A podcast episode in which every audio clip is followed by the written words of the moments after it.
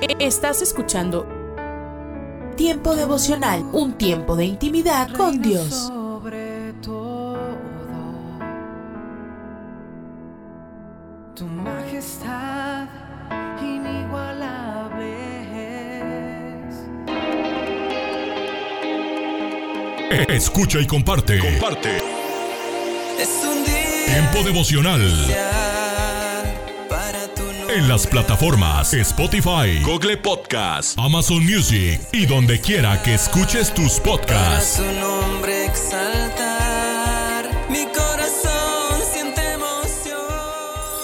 Casa de Oración Santa Fe te invita a sus reuniones. Miércoles 8 pm, domingos 8 am y 11 am.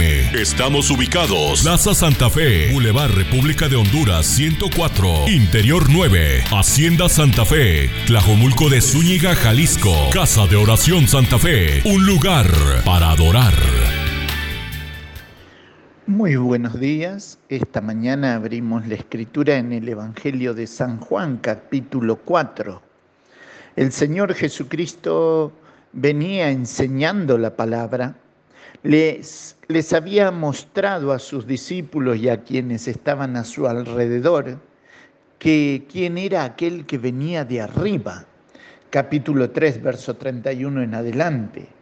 Pero cuando llegamos al capítulo 4, el Señor eh, le era necesario pasar por Samaria, cosa que los judíos no tenían tal costumbre.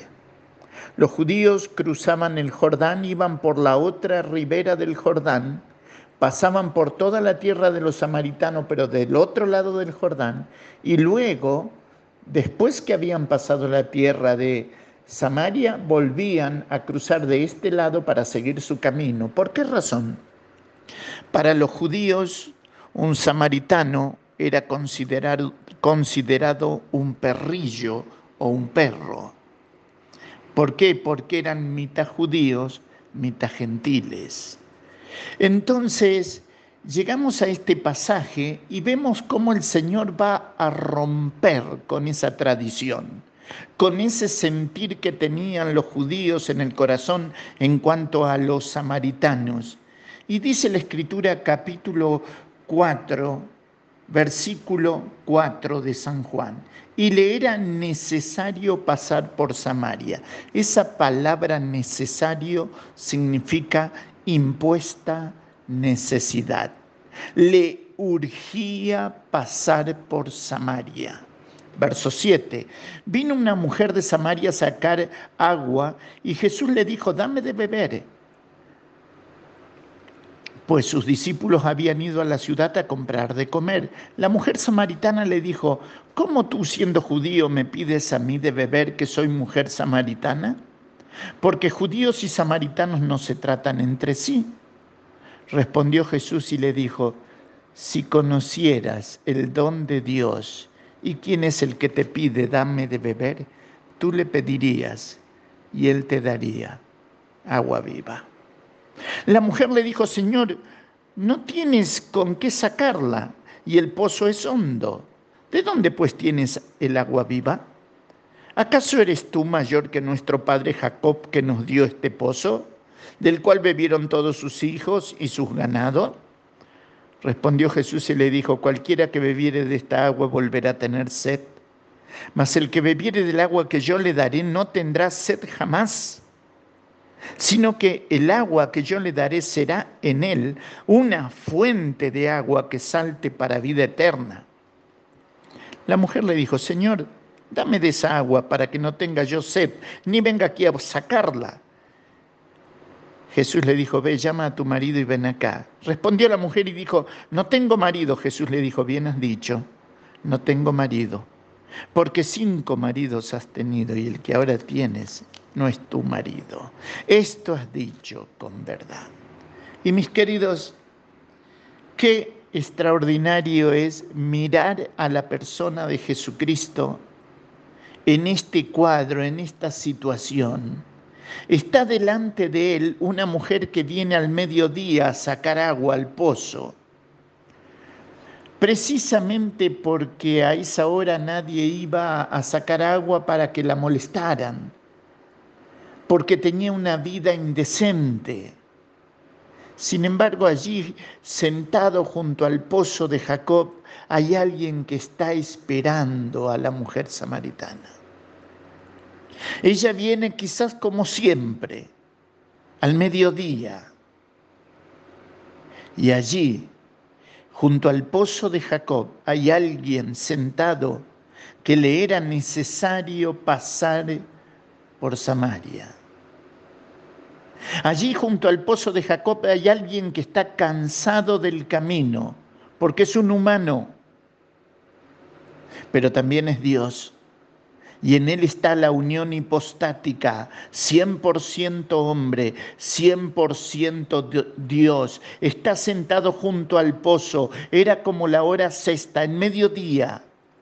Hay alguien que está esperando a la mujer samaritana y una mujer con un prontuario extenso. Porque Cristo le va a decir, cinco maridos has tenido y el que ahora tienes no es tu marido. Sin embargo, Cristo no está junto al pozo para avergonzar a la mujer samaritana. Está junto al pozo para darle vida. Qué extraordinario que es el Señor. Qué maravilloso que es el Señor. Está junto al pozo, está esperando. Es una mujer que va a ver cómo el maestro edifica puentes hacia la vida de ella, para que ella venga y él pueda ir. El Señor edifica un diálogo cosa que no existía entre judíos y samaritanos. Sin embargo, allí junto al pozo de Jacob hay alguien que está esperando. Es el constructor de puente, es el constructor de diálogo, es el Dios de amor esperando a la mujer samaritana. ¿Sabes, mi querido? Quizás no con un prontuario como esa mujer, pero por ser pecador, todo ser humano está camino al infierno. Y Cristo murió por tu vida como por la mía. Derramó su sangre para limpiarte de todo pecado como a mí como a todos. Ese, ese mediodía, la mujer samaritana iba a encontrarse con Cristo. Y esta mañana, quizás es la mañana, en que cansada o cansado del camino, por situaciones, por luchas, por batallas, por heridas, hay alguien sentado junto al pozo que te va a ofrecer el agua de vida. Ya no esa agua que permitirá que vuelvas a tener sed sino que el autor de la vida es el que está sentado en ese lugar esperando a la mujer samaritana. Y sabes, ya no es y ya no hace falta un pozo de Jacob. Un día como el de hoy es el día de la oportunidad. Como esa mujer samaritana, ese mediodía fue su día de oportunidad de encontrarse con su Salvador. Bien, este día es el día de encontrarte con el que restaura, con el que perdona, con el que sustenta, con el que levanta, con el que devuelve a dar la segunda oportunidad para que le sirvas, para que le adores, para que le glorifiques. Y esos dones que hace tiempo que tú no estás utilizando vuelvan a brillar para la gloria de Dios en el altar de Jesucristo. Mira, la mujer samaritana corrió a su pueblo y dijo a la gente de Sicar, allá junto al pozo hay alguien que me dijo todo lo que soy. Yo creo que es el Mesías. Yo creo que es el profeta. Y la gente vino y la gente escuchó y dice que la gente dijo, ya no creemos por lo que tú dices, sino que nosotros lo estamos viendo. Y lo más maravilloso, ¿sabe qué es? Que Jesús se quedó con ellos, con los samaritanos. No se quedó un ratito, sino que se quedó a compartir con ellos.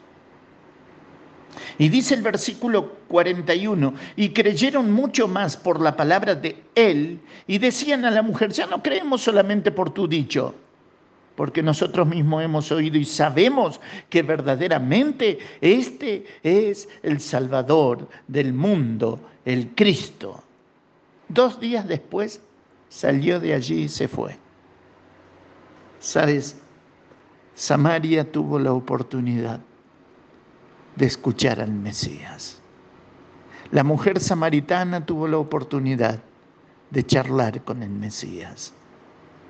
Esta mañana es tu oportunidad y la mía. No dejes que nada ni nadie te quite el privilegio de cerrar tus ojos, doblar tus rodillas ante el Padre de nuestro Señor Jesucristo y decirle, Señor, quiero volver a cantar, quiero volver a abrir tu palabra, quiero volver a sentir el gozo de tu salvación, quiero volver a ser un cristiano feliz, Señor, quiero volver a servirte. Y si todavía Cristo no es tu Salvador, dile, Señor, esta mañana te quiero pedir perdón por mis pecados y te recibo en mi corazón como mi único y suficiente Salvador. Mis queridos, a Dios sea la gloria en esta mañana y a nuestras vidas sus bendiciones. Dios les bendiga. En Mateo capítulo 12, verso 28 dice, pero si yo por el Espíritu de Dios echo fuera los demonios, ciertamente ha llegado a vosotros el reino de Dios. Hoy me gustaría tratar sobre el tema Jesús trae completa libertad. ¿Qué es esto? ¿Qué nueva doctrina es esta que con autoridad mandan aún a los espíritus inmundos y le obedecen? Eso está en Marcos 1.27. En la plena sinagoga Jesús confrontó un demonio y lo reprendió. Esto dejó atónitos a todos los allí presentes. La manera como Jesús enseñaba a sus discípulos lo diferenciaba de los líderes religiosos de su época. La doctrina que él transmitía iba más allá de la información, pues estaba respaldada por sus actos. Jesús pudo reconocer algo que nadie más había detectado, el poder de los demonios en acción. Inmediatamente Jesús ordenó al demonio que enmudeciera y saliera de ese cuerpo, quedando aquel hombre completamente libre. Aunque los judíos sabían de la existencia de los demonios, nunca habían visto una liberación como esa. Por eso más adelante dice, y toda la ciudad se agolpó a la puerta y sanó a muchos que estaban enfermos de diversas enfermedades y echó fuera muchos demonios y no dejaba hablar a los demonios porque le conocían. Esto está en Marcos capítulo primero verso 33. Muchos casos de enfermedad son producto de la opresión demoníaca. Por tal motivo Jesús tenía que expulsar los demonios para que las personas su sanidad. Debemos entender que los demonios son personalidades que no tienen cuerpo. El evangelista Tele Osborne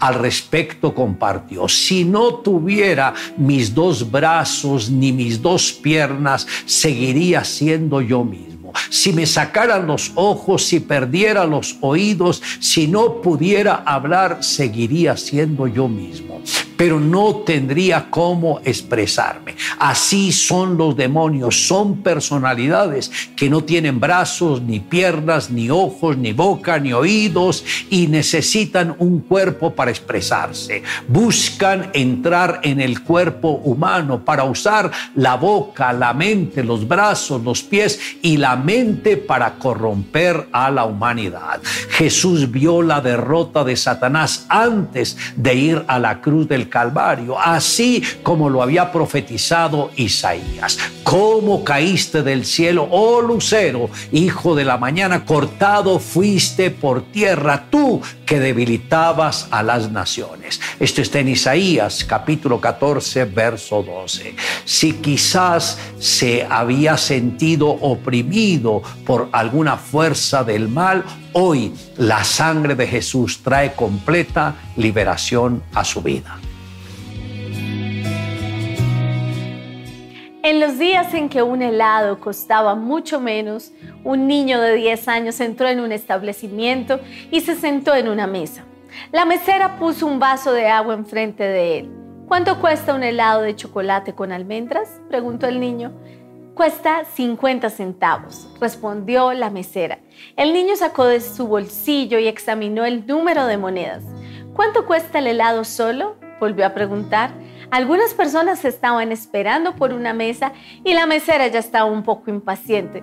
35 centavos, dijo ella bruscamente. El niño volvió a contar las monedas. Quiero el helado solo, dijo el niño. La mesera le trajo el helado y puso la cuenta en la mesa y se fue. El niño terminó el helado, pagó en la caja y se marchó. Cuando la mesera volvió, ella empezó a limpiar la mesa y entonces le costó lo que vio. Ella puso ordenadamente junto al plato vacío, allí estaban 25 centavos, su propina. Jamás juzgues a alguien antes de tiempo. Cree lo mejor de todos, así como el Padre Celestial cree lo mejor de ti. Le invito a que me acompañe en la siguiente oración. Amado Dios, hoy me acerco a ti porque sé que la obra de la cruz fue mi obra redentora y apelo a esa sangre, Señor, esa sangre que brotó de tu frente en el Hexemaní, la sangre que brotó de tu espalda, de tu cabeza, de tu rostro, de tus manos, de tus pies, de tu costado derecho cuando le clavaron la lanza en la cruz. Y decreto que la sangre de Jesús viene ahora mismo a mi vida, ata todo poder demoníaco, ata todo espíritu de enfermedad, lo arranca de raíz de mi vida y todo lo destruye en la cruz del Calvario. Ahora Espíritu Santo, bendíceme, guárdame, protégeme y restaura mi salud de una manera plena. Te amo Dios, en Cristo Jesús. Amén. Declare juntamente conmigo, si yo por el Espíritu de Dios echo fuera los demonios, ciertamente ha llegado a vosotros el reino de Dios.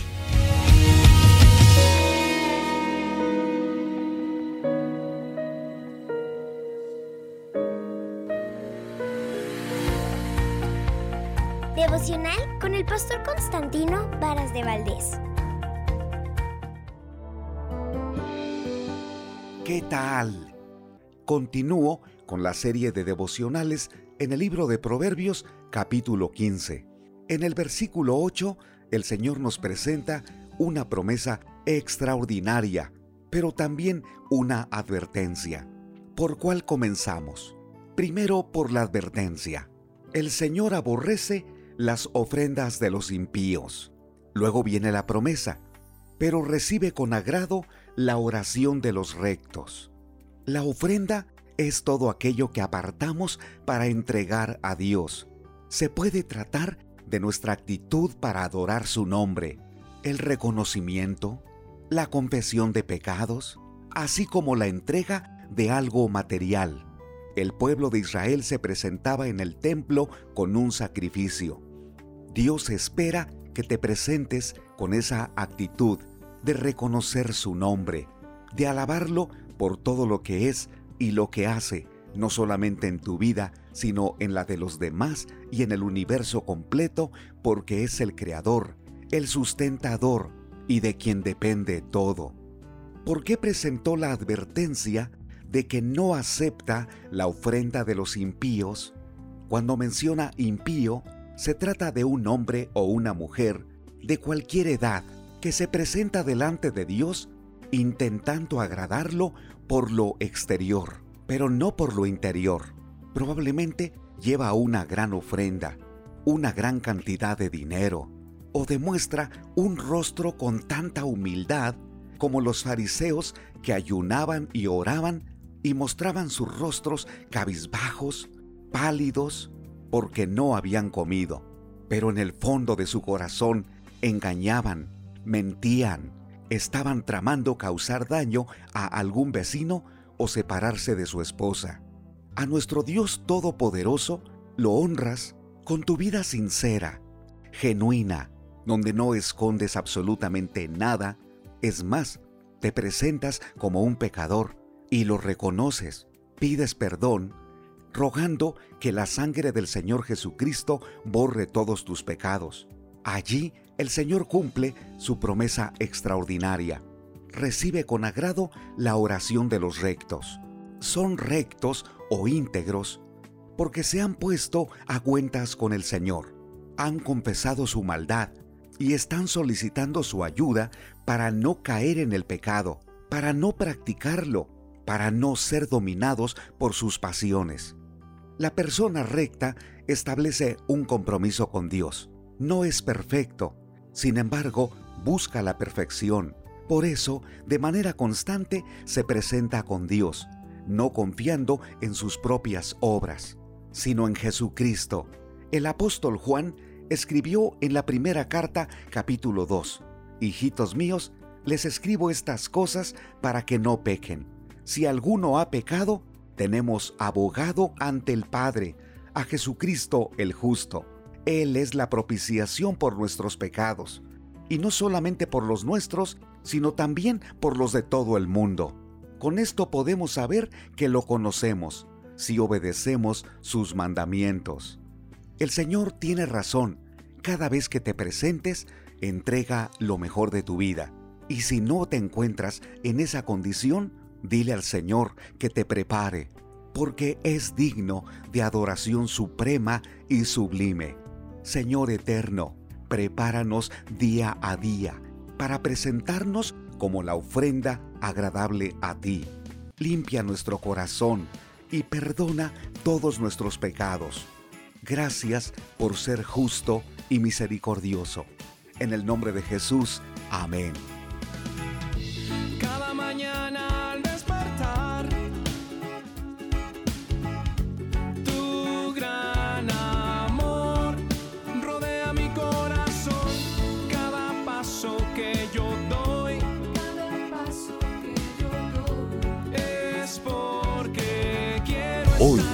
en Ecos del Pasado.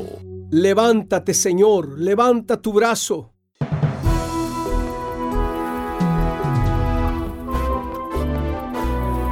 Ecos del Pasado con Emilio Mesa. Un segmento de la Biblia para ti en este día. Consejos del pasado que impactan el presente. El malvado cree que Dios se olvida, que se tapa la cara y que nunca ve nada. Salmos 10:11. La noticia fue de impacto en El Salvador. La vida de un pastor evangélico de 40 años de edad fue arrebatada en el interior de un autobús.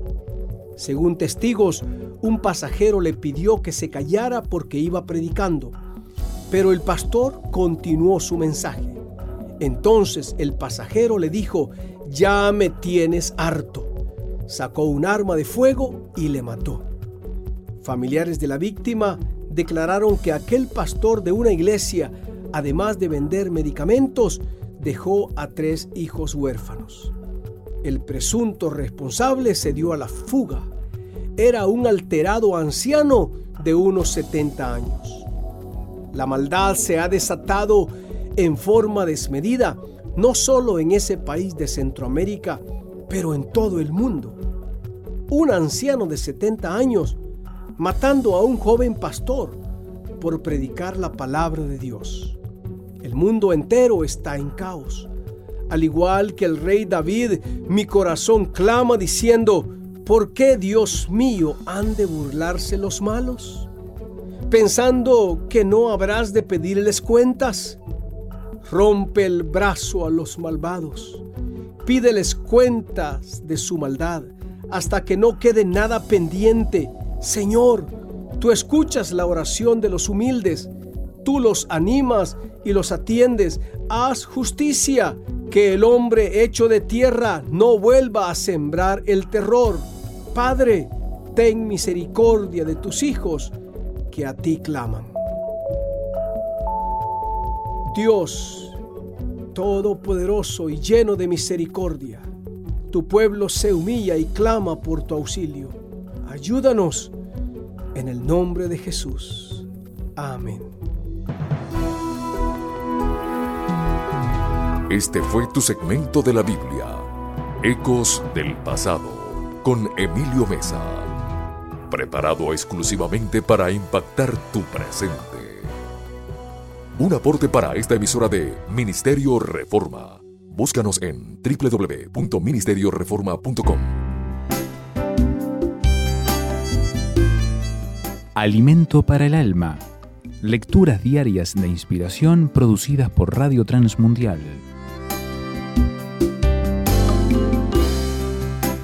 Enfrentando nuestros dilemas. Consciente o inconscientemente, Pedro estaba viviendo un estilo de vida en que discriminaba a otras personas, específicamente a quienes no eran judíos. A pesar de que su maestro el Señor Jesús le había modelado y enseñado todo lo contrario, él no podía deshacerse de su antigua manera de pensar y de vivir. Tenía el dilema de seguir a Cristo, renunciando al judaísmo, pagando el costo que eso significaba, o dejar que las cosas fueran como siempre habían sido, los gentiles en su mundo y los judíos en el de ellos como pueblo privilegiado de Dios. Los dilemas son muy humanos y se nos pueden presentar en cualquier ámbito de la vida. Se pueden dar en nuestras creencias personales, en el trabajo, en los negocios, en nuestras relaciones sociales y en fin, en cualquier situación en la que haya que tomar decisiones con pocas alternativas y en las que esas reducidas opciones impliquen un costo alto, sin que importe la elección que hagamos. No obstante, para poder seguir a Cristo en nuestro diario vivir y responder a su llamado sin ninguna excusa, siempre será imprescindible renunciar a lo que Él pide que renunciemos. No basta con solo renunciar a algo, lo cual podría hacer cualquiera, sino renunciar a todo en favor de Cristo y de su reino, a fin de que Él pueda transformar nuestras vidas y luego utilizarnos para transformar la vida de otros. La historia de Pedro es un magnífico ejemplo. Solo una renuncia completa puede limpiar completamente el sendero de la obediencia. Meditación escrita por Abel Ramírez, República Dominicana.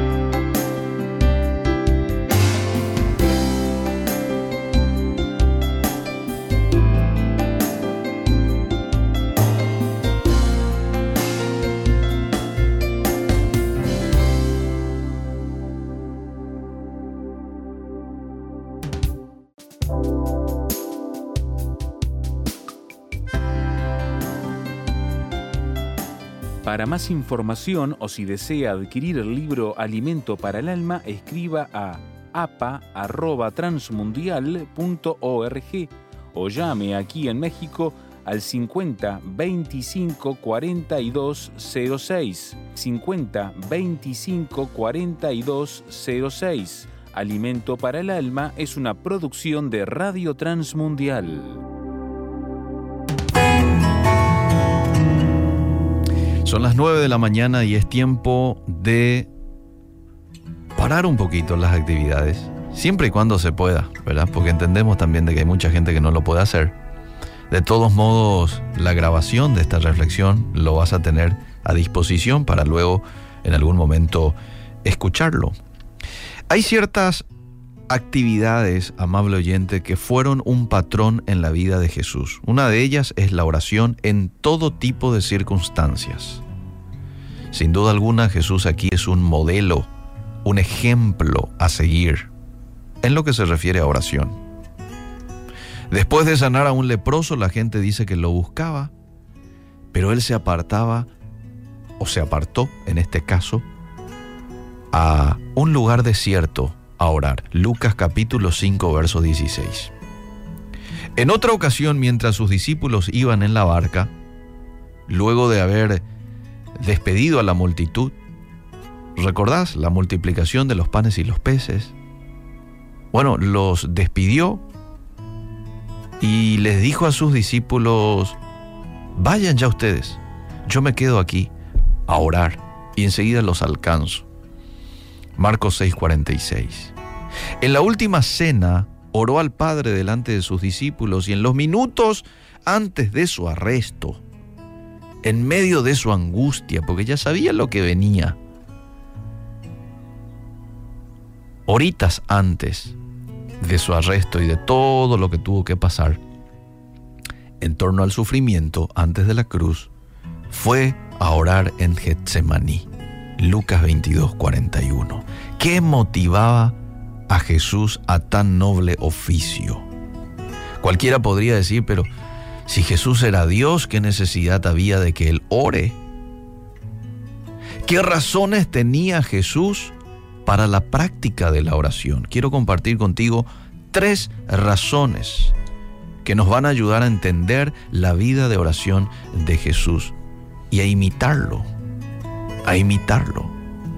En primer lugar, Él oraba porque disfrutaba la comunión con el Padre. No le era una carga a Jesús orar. Yo no me hago la imagen de que Jesús esté mirando cada rato el reloj, ¿verdad? Controlando cuántos minutos ya estaba ahí en comunión con su Padre. No. ¿Por qué? Porque él disfrutaba la comunión con su papá. La noche antes de ser entregado, mientras compartía con sus discípulos en el aposento alto, Jesús oró al Padre en presencia de ellos diciendo, porque me has amado desde antes de la fundación del mundo de, desde esta declaración podemos entender que aún antes de la creación había entre el Padre y el Hijo una relación de amor y disfrute mutuo. El Padre gozaba con el Hijo y viceversa. Por eso no es de sorprender que Jesús tomara tiempo a solas para la oración con Dios. El amor que hay entre ambos fue un vínculo indisoluble y ni siquiera fue interrumpido por el ministerio terrenal de nuestro Señor Jesús. Por eso es necesario concluir que Jesús, en primer lugar, oraba porque disfrutaba de la comunión, comunión de su Padre o con su Padre. Primera razón. La segunda es de que en su humanidad dependía del Padre. La Biblia también nos muestra que Jesús tuvo experiencias que pertenecen a la esfera de la humanidad. El apóstol Juan, por ejemplo, en su primera epístola, se encarga de enfatizar que Jesús no solo vino como Dios, sino que también ha venido en carne, primera de Juan 4.2. Y en virtud de su humanidad, participó de las aflicciones, de las miserias y necesidad del ser humano. Por eso era absolutamente dependiente del Padre. Su sostenimiento, su provisión, su protección venían del Padre. El único que lo podía entender en su angustia y el único que podría socorrerlo en su necesidad era su Padre. Y su oración era una evidencia que dependía de la ayuda divina. Por eso el escritor de Hebreos dice, y Cristo en los días de su carne, ofreciendo ruegos y súplicas con gran clamor y lágrimas al que le podía librar de la muerte, fue oído a causa de su temor reverente. Entonces a partir de aquí es que concluimos que Jesús también oraba porque como hombre dependía del Padre. Él también pasó por las mismas tentaciones que nosotros hoy pasamos. También pasó por las mismas aflicciones que nosotros hoy pasamos. Por eso hay un texto en donde dice que tenemos un sumo sacerdote que se compadece de nosotros porque Él pasó por todo lo que nosotros hemos pasado, pero sin pecado. ¿eh? Todas las tentaciones que vinieron a Jesús, Él las libró y no pecó. no accedió a la tentación. Y en tercer lugar, o tercera razón por la que Jesús tenía un estilo de vida de oración es para modelarnos la vida que agrada al Padre. Es decir, para dejarnos una enseñanza práctica a nosotros como discípulos de Jesús hoy día, de que debemos de tener esto como un estilo de vida, la oración. Cristo es nuestro ejemplo de obediencia perfecta. Cristo es nuestro ejemplo de una vida que agrada a Dios. Él es nuestro ejemplo supremo de santidad, es nuestro ejemplo supremo de piedad, de pureza. El apóstol Pedro dijo que Cristo padeció por nosotros dejándonos ejemplo para que sigamos sus pisadas. Primera de Pedro 2.21. Y en ese mismo contexto decía que cuando padecía, no amenazaba, sino que encomendaba la causa al que juzga justamente. Primera de Pedro 2.22. Lo que el apóstol destacaba era que la actitud que Jesús tenía de encomendarse a Dios es una virtud a imitar, en especial cuando sufrimos. Además, el apóstol dijo en un sentido parecido, el que dice que permanece en él debe andar como él anduvo. Primera de Juan 2.6. Esto quiere decir que la vida de Jesús, incluyendo la vida de oración, es el ejemplo de una vida que agrada al Padre. Él es nuestro modelo y nosotros hoy como discípulos lo tenemos que imitar. Nuestro Señor no se limitó solamente a ordenarnos a orar. También les enseñó a sus discípulos. Pero algo muy importante, también les mostró. Les mandó a orar. Les enseñó cómo tenían que orar. Pero algo muy importante que debemos de tener presente como líderes es les mostró la vida de oración con el ejemplo. Esto fue contundente para sus discípulos en su momento y esto es contundente para mí hoy, que quiero hacer la voluntad de Dios. Ahora bien, aunque la vida de oración de Jesús nos queda como un modelo, las primeras dos razones son también aspectos de nuestra comunión con Dios que debemos tener en cuenta. A través del sacrificio de Cristo, ahora tenemos entrada libre al Padre, Hebreos 10:20, y podemos disfrutar de su presencia y asimismo acercarnos confiadamente para buscar su ayuda y su socorro. Mejor dicho, y con esto termino, tenemos hoy el privilegio, amable oyente, de disfrutar del amor del Padre y podemos depender de Él en todo momento, tal como lo hizo Jesús. La oración nos provee ocasión para ambas cosas. Y hoy tenés el privilegio de también acercarte a Dios el Padre, tener esa comunión que tenía Jesús con el Padre, disfrutar de esa comunión, ser un íntimo de Jesús, ser un íntimo de Dios, una persona cercana una persona de intimidad, una persona que no solamente sirve en la iglesia o en cualquier otro lugar, sino una persona que disfruta de su relación con Jesús, de su eh, conversación con Jesús, que toma café con Jesús.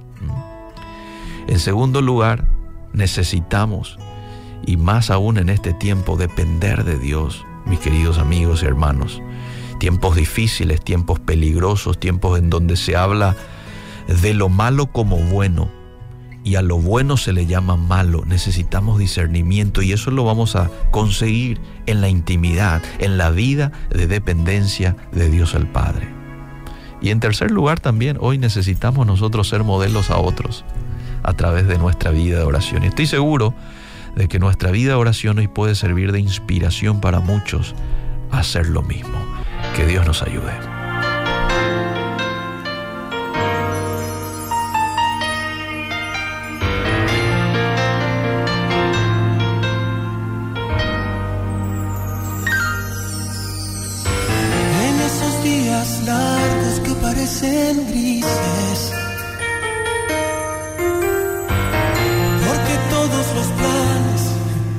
Salieron mal. Lo que tanto querías no lo conseguiste. Y lo que no querías tuvo que pasar. En esos días cuando el buen humor no existe,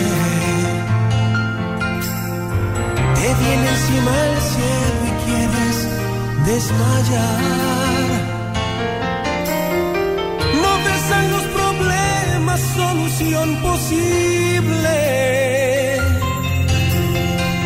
Orar en la mañana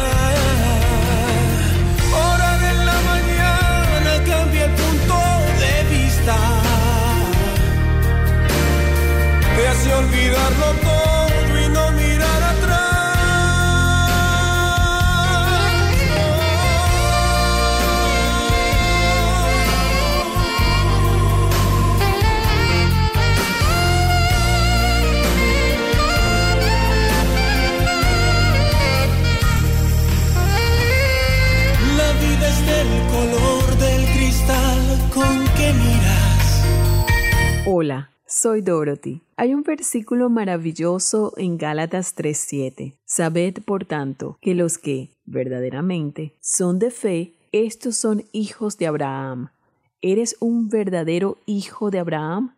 ¿Vives por fe? En Génesis 13, Abraham sabía que era mucho mejor que Dios eligiera por él. ¿Cómo arruinamos nuestra vida tratando de resolver todo por nosotros mismos? Pero cuando tenemos al Señor tenemos todo. Dios había prometido darle a Abraham una herencia. No había temor de que Lot pudiera robarle lo que fue garantizado por la fidelidad de Dios. ¿Y tú? ¿Estás atareado tratando de entretejer y trabajar lo que debería ser tuyo y buscando el lugar apropiado para ti? Alabado sea el Señor. Dios tiene un plan para tu vida. Deja que venga de Él. Y me gusta esta corta frase. Dice, no es mía, no es mía. La lección de todas las cosas grandes o pequeñas. Sé tú, hablando aquí del Señor, mi guía, mi Dios, mi fuerza, mi sabiduría y mi todo. Cuando una persona elige por sí misma, piensa que es hora de obtener lo mejor desconociendo las trampas ocultas y todo el pecado que le puede esperar.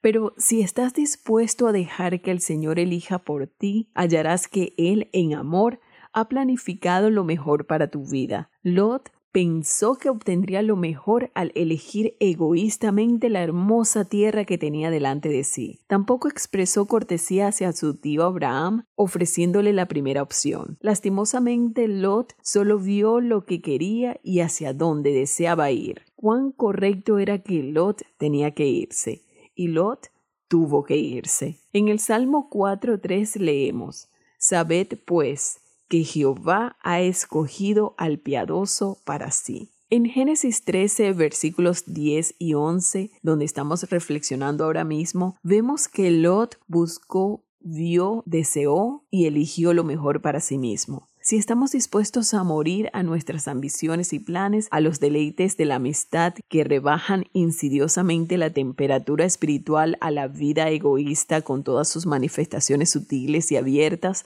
entonces mejor que elegir por nosotros mismos es confiar en el Señor completamente. Dios lo hará mucho mejor por nosotros. Si solo pudiéramos ver que podemos entregarlo todo a Él. Abraham levantó sus ojos no buscando lo que sería mejor para sus intereses materiales, sino mirando hacia lo que Dios había preparado para él. ¿Te detendrías y mirarías hacia Dios con tu vida incluso ahora mismo? ¿Le dirías, Señor, deseo que tú cambies mi vida y elijas lo que es mejor para mí? Leemos lo siguiente después de que Lot se hubo ido. Génesis 13, versículo 14. Y Jehová dijo a Abraham, Alza ahora tus ojos y mira desde el lugar donde estás hacia el norte y el sur y al oriente y al occidente, porque toda la tierra que ves la daré a ti y a tu descendencia para siempre, y haré tu descendencia como el polvo de la tierra, que si alguno puede contar el polvo de la tierra, también tu descendencia será contada. Y me gusta esto,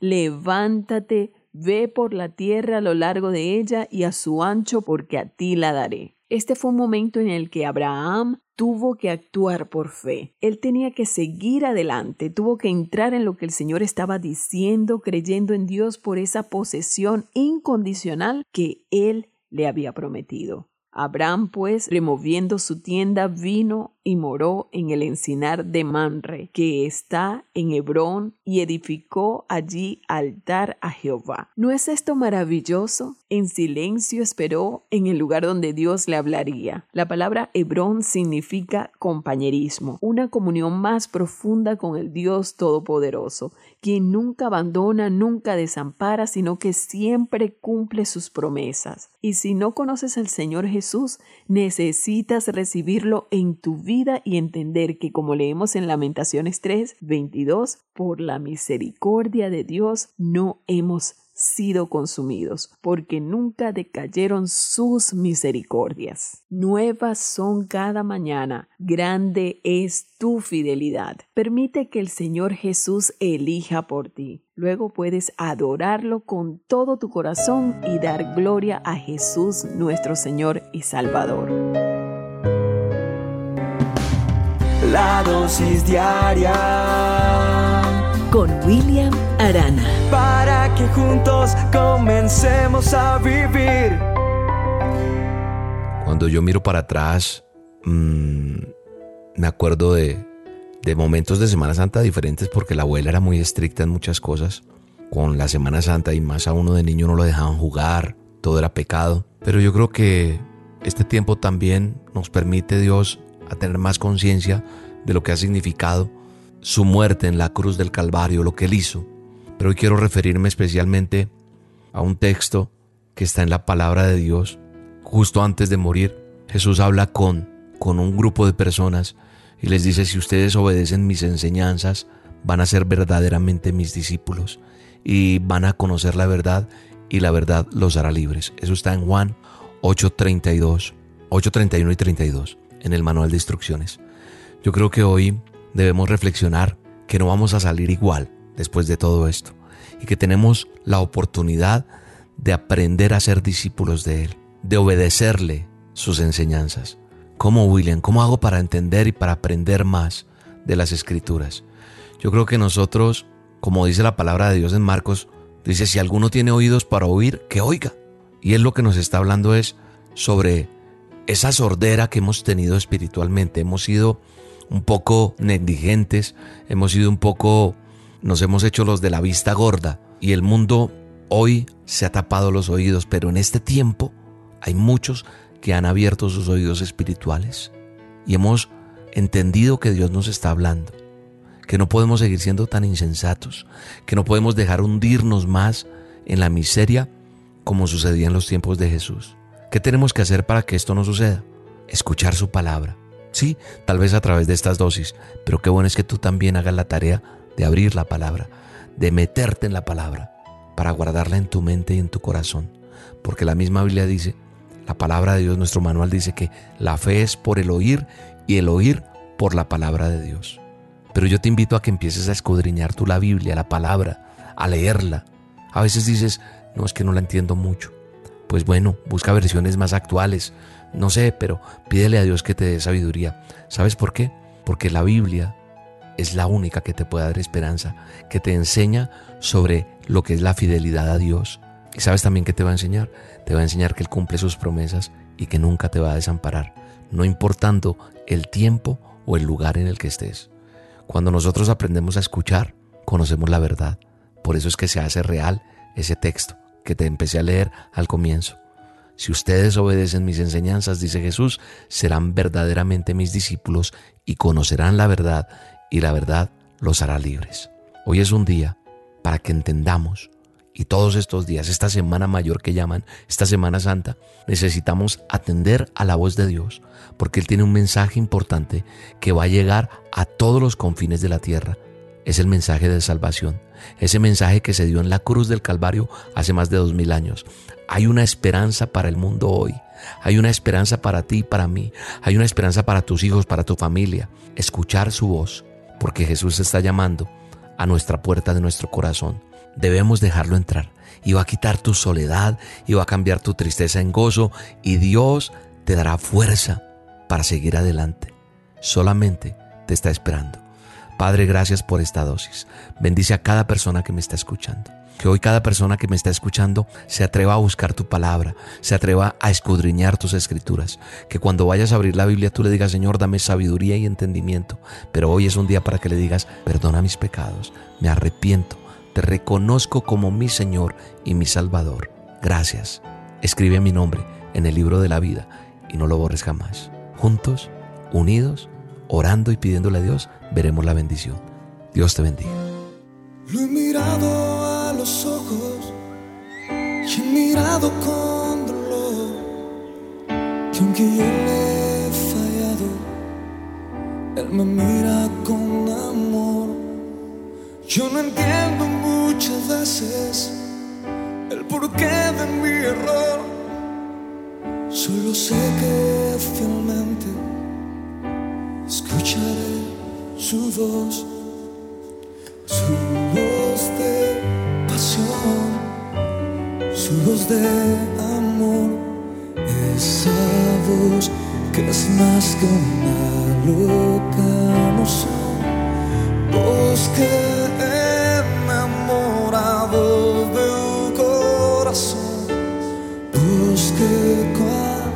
escucho sana mi dolor. Ayúdame.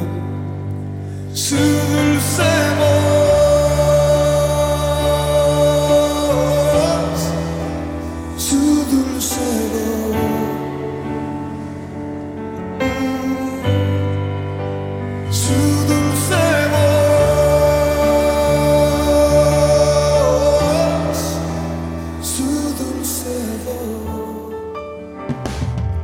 La dosis diaria con William Arana, tu alimento para el alma. Vívela y compártela. Somos Roca Estéreo. Estás escuchando Tiempo devocional, un tiempo de intimidad con Dios.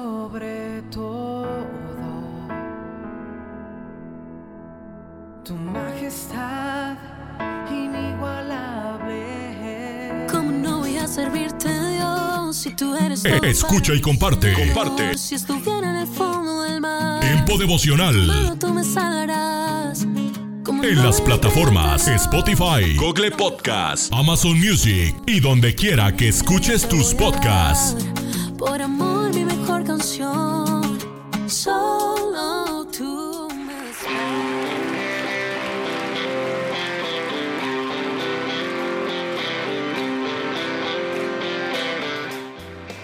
En Iglesia Puerta Abierta tendrás un nuevo comienzo. Ven con toda tu familia, todos los domingos a partir de las 5 de la tarde. Iglesia Puerta Abierta, nuevos comienzos. Privada Loma Vallarta número 39, Colonia Loma del Paraíso, tercera sección en Guadalajara. Para más información búscanos en Instagram o en Facebook como Puerta Abierta NC. En Puerta Abierta NC somos una iglesia que crece.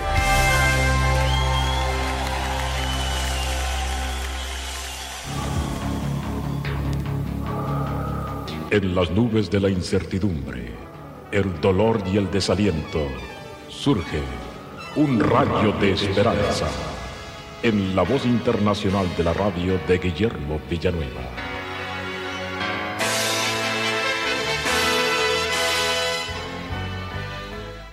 Un famoso predicador evangélico llamado Carlos Spurgeon dijo, Jamás podré decir cuánto yo le debo a Dios a las oraciones solemnes de mi Madre Buena.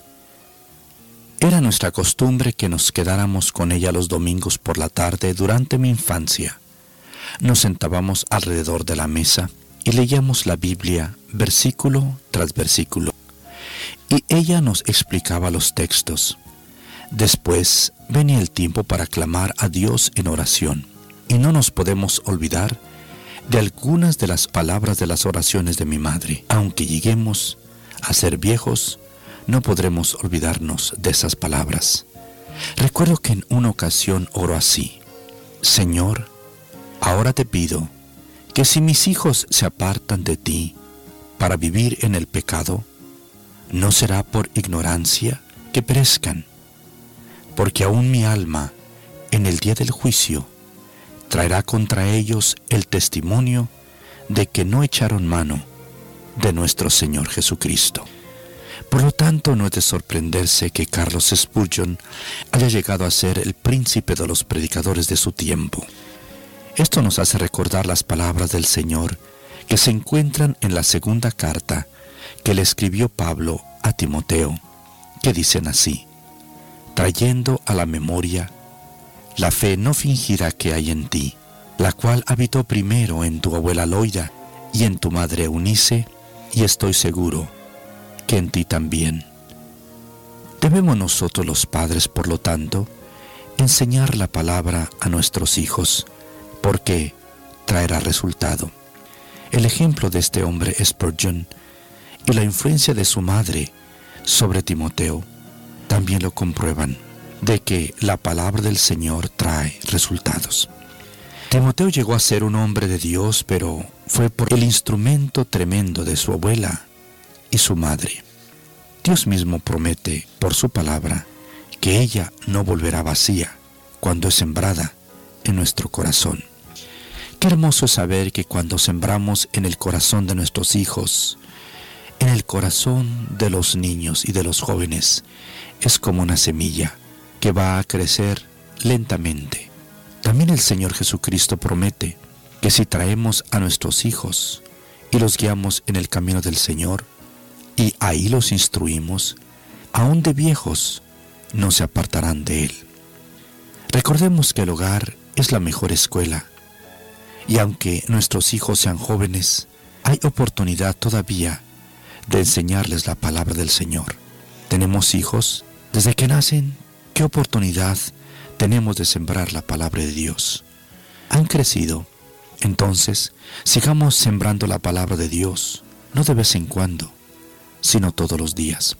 Y veremos a nuestros hijos con unos ojos como nadie los puede ver, con unos ojos que los conocen muy bien, porque son nuestros hijos. Por lo tanto, podemos sembrar con sabiduría la palabra de Dios en sus corazones Recordemos que si somos padres, nosotros amamos a nuestros hijos como nadie más. Por eso, ¿quién puede enseñar mejor la palabra de Dios que su padre y su madre? Entonces, demos la palabra de Dios a nuestros hijos. Amén. Esperamos que esta audición, un rayo de esperanza, haya penetrado en su corazón. Si en algo podemos servirle, por favor dirija su correspondencia a Guillermo Villanueva, apartado 77-335, México, Distrito Federal, 11200. Le invitamos para que nos sintonice a esta misma hora y por esta misma estación. Muchas gracias por la amabilidad de su atención. Hola lectores de la Biblia, bienvenidos a la sinopsis de la Biblia.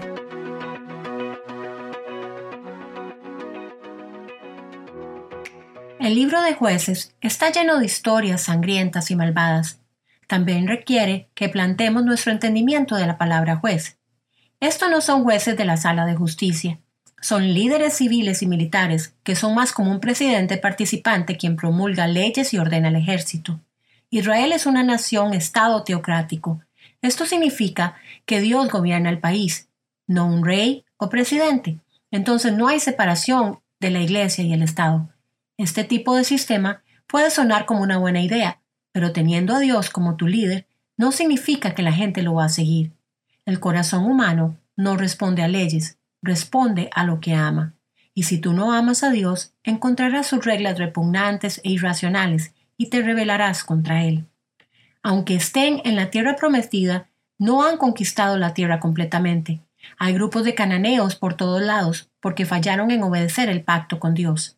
Él les advirtió repetidamente sobre las consecuencias. Los cananeos los engañarán y guiarán a Israel a la apostasía. Después serán oprimidos y arrastrados. Hoy emprendemos un viaje largo en el tren expreso de la apostasía. Sigue este círculo vicioso. Israel peca, cae en opresión, ruegan a Dios, quien los libera, después se arrepienten, gozan de paz por un tiempo, antes de volver a decidir que les gusta más el pecado que la paz. Los israelitas están atraídos por la sofisticación de los cananeos. Después de todo, sus padres vivieron en Egipto como esclavos, vinieron de la nada y han pasado toda su vida viviendo en tiendas en el desierto. Ahora están en ciudades con arte, arquitectura, literatura y puestos de comercio, y parece que la manera que los cananeos adquirieron esta forma de vida fue adorando a sus dioses donde involucraba tener relaciones sexuales con las supuestas prostitutas sagradas del templo de Baal. Los israelitas hacen concesión tras concesión hasta que sus corazones completamente se apartan de Dios. En el principio de jueces, Israel empieza firme después de la muerte de Josué, pidiéndole a Dios dirección. Ellos querían destruir a los cananeos como lo había ordenado Dios. Dios designa a Judá a dirigir el ataque y Judá le pide a la tribu de Simeón que los ayude. Tienen algunos éxitos, aún en Jerusalén, pero de corta duración. Titubean con la obediencia completa, dejando que algunos cananeos permanezcan en la tierra. De hecho, nueve de las 9.5 tribus en la tierra prometida original todavía tienen cananeos allí. La única excepción es Isaacar.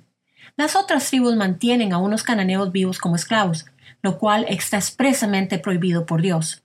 Dios se aparece a ellos como el ángel del Señor para reprenderlos y decirles las consecuencias de sus acciones. Los cananeos serán como una espina en su carne y ellos caerán en idolatría.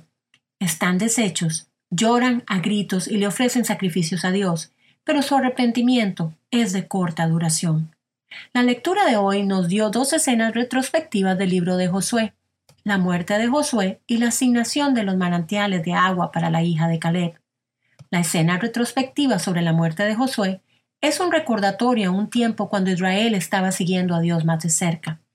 Pero hasta esa gran generación fallaron como líderes, porque no asignaron nuevos líderes, y tampoco contaron la historia de Dios a la siguiente generación. El pueblo empezó a adorar a los dioses de Baal y Astarte, dioses masculino y femenino de los cananeos. Dios está furioso y trae eso mismo que prometió, disciplina, entregándolos en manos de saqueadores e invasores. Dios levanta jueces dentro de ellos para ayudar a guiarlos, pero ellos rechazan estos líderes y al mismo Yahweh, continuando con su maldad. Dios promete no sacar a sus enemigos porque ellos han roto el pacto y servirá como una prueba para ellos. ¿Se arrepentirán? ¿Regresarán a Él? Vistazo de Dios. Muchas de las características de Dios salen a relucir en este texto. Su fidelidad a su pacto con el pueblo, que incluye bendiciones por la obediencia y maldiciones por la rebelión.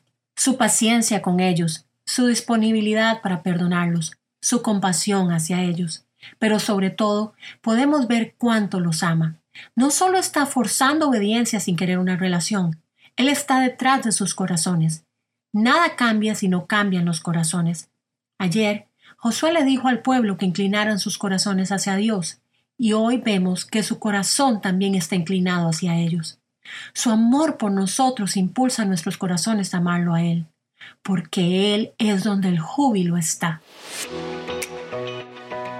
La sinopsis de la Biblia es presentada a ustedes gracias a D-Group, estudios bíblicos de discipulado que se reúnen en iglesias y hogares alrededor del mundo cada semana. Hola, soy Johnny Erickson Tara. Hay un versículo de la Biblia que me recuerda mucho a mi abuela. Es el de Filipenses capítulo 1 que dice, quisiera partir y estar con Cristo, lo cual sería mucho mejor para mí, pero por el bien de ustedes es mejor que siga viviendo. ¿Sabes? Mi abuela vivió hasta una edad muy, muy avanzada tanto que recuerdo que de adolescente yo me preguntaba si tal vez sería mejor para ella por fin descansar de sus achaques. Pero ahora veo que la vida de mi abuela tenía mucho propósito, pues el hecho de que mi abuela viviera con nosotros nos ayudó a mí y a mis hermanas a aprender a servir, incluso cuando era inconveniente. Amigo, amiga, si en tu vida hay un anciano, aprécialo y sírvele con amor, pues Dios desea usar ese anciano para enseñarte algo a través de su larga vida. Hola, les habla Junior Velázquez. Bienvenidos a Latido. No sé si seas como yo, pero yo no puedo dormir si tengo algún problema sin resolver con otra persona, sin importar qué tan grande haya sido el problema o de quién sea la culpa. Yo juego un papel importante en la solución de este inconveniente. Lee Génesis 33, 12. Allí encontrarás un verdadero ejemplo de la reconciliación. Es un hermoso regalo, pero para poder disfrutar de él necesitamos ser humildes y renunciar al orgullo. Hoy quiero invitarte a que sanes esas heridas que hay en tu corazón. Pídele a Dios que te ayude. Solo Él, con su gran amor, puede reconciliarte con esa persona. Latido les llega a través del ejército de salvación.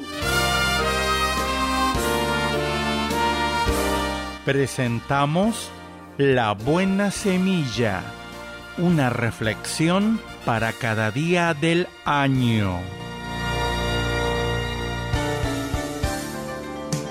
La buena semilla para hoy se encuentra en Juan 1.12.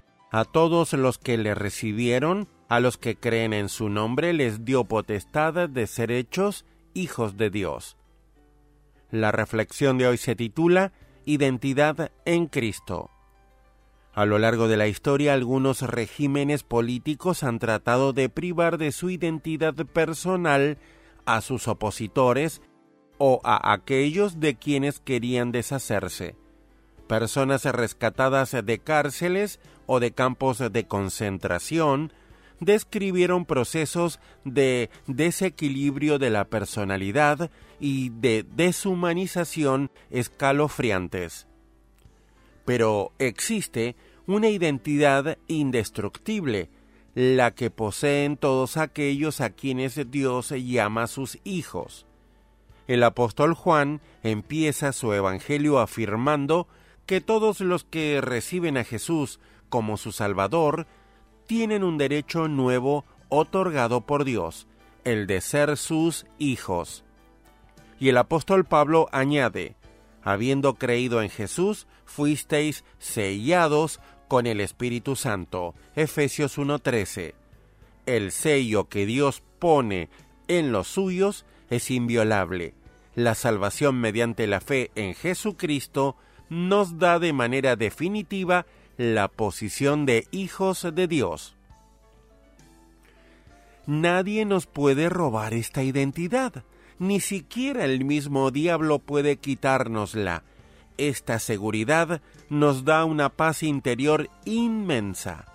Pablo también afirma, estoy seguro de que ni la muerte, ni la vida, ni ángeles, ni principados, ni potestades, ni lo presente, ni lo porvenir, ni lo alto, ni lo profundo, ni ninguna otra cosa creada nos podrá separar del amor de Dios que es en Cristo Jesús, Señor nuestro. Romanos 8, 38 y 39.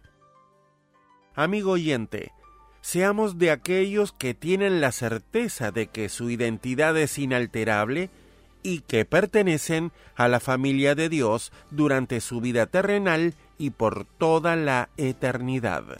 Dice la Biblia, habiéndoos despojado del viejo hombre con sus hechos, y revestido del nuevo, el cual conforme a la imagen del que lo creó, se va renovando hasta el conocimiento pleno. Colosenses 3, versículos 9 y 10. Para escuchar este y otros programas, le invitamos que visite nuestra página web en labuenasemilla.com .com.ar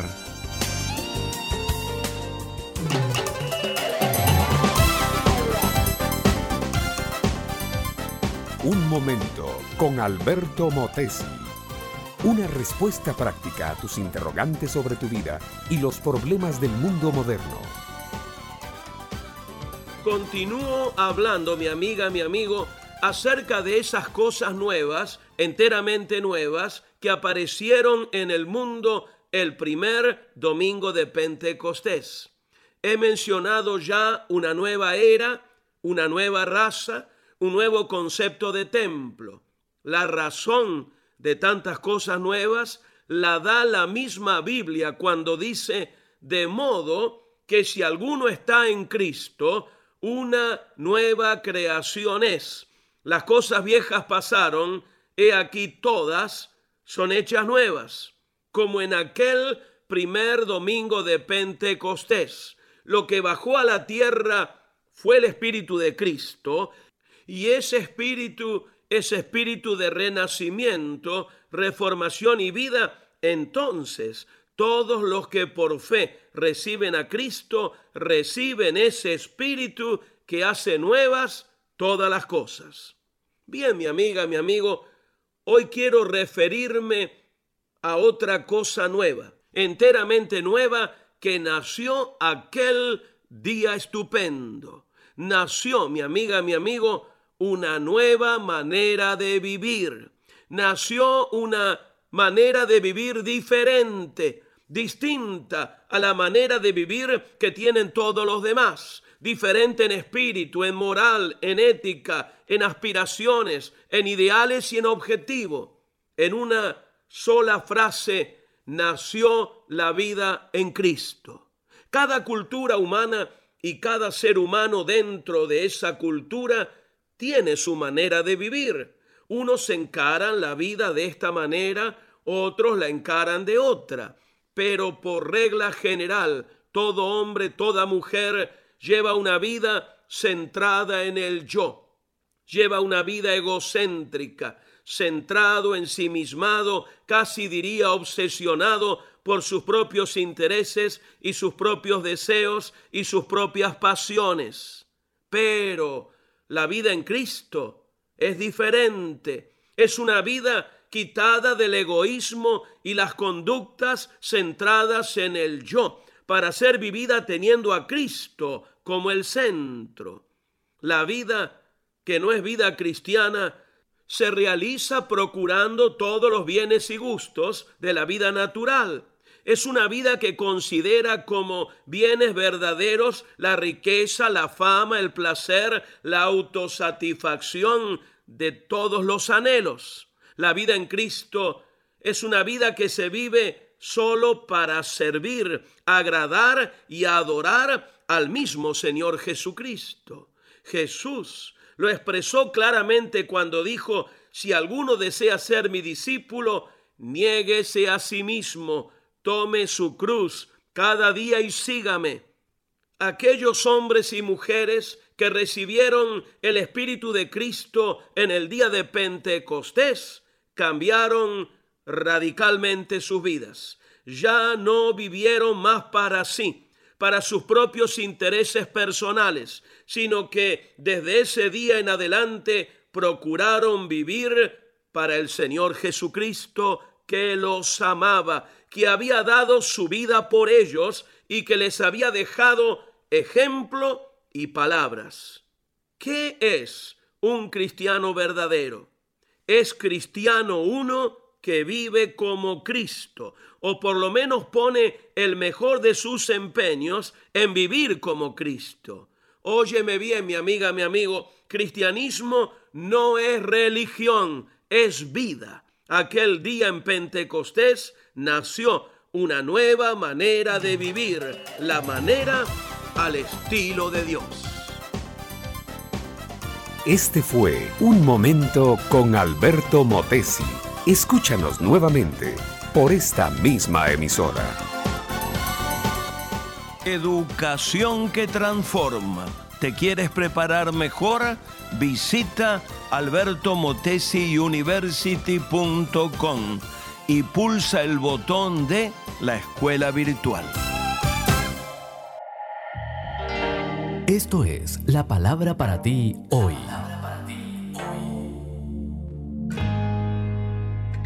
Y la palabra para ti hoy es Sé generoso, escrita por Bob Gass. En Deuteronomio 15, 8 leemos, abrirás a él tu mano liberalmente. Dios les dio a los israelitas la siguiente instrucción, cuando haya en medio de ti menesteroso, abrirás a él tu mano liberalmente. Dar es la forma más elevada de vivir. La gente generosa concentra su tiempo y esfuerzo en lo que pueden dar a otros, no en lo que pueden recibir de ellos. Y mientras más das, más mejora tu actitud. Mucha gente no entiende ese concepto. Piensan que la cantidad que posees determina la cantidad que debes dar. Lo que importa no es lo que tienes, es lo que haces con lo que tienes. Y tu actitud determina eso. Un dicho famoso lo explica así. Nos ganamos la vida con lo que recibimos, pero vivimos según lo que damos. Y servir a otros es algo que podemos empezar a hacer ahora mismo, ya sea pasar más tiempo con tu familia o ser el mentor de un empleado que tiene potencial o ayudar en tu iglesia o comunidad.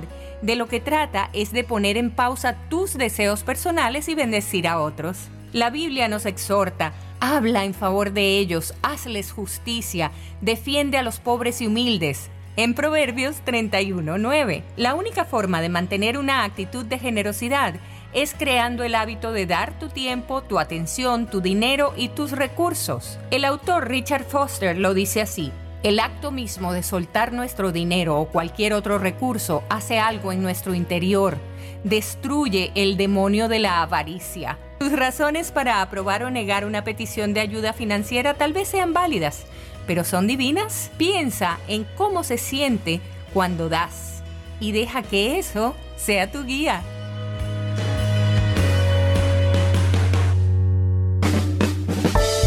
Vivimos en una época en la que los valores como personas, como ciudadanos y como familia se han olvidado.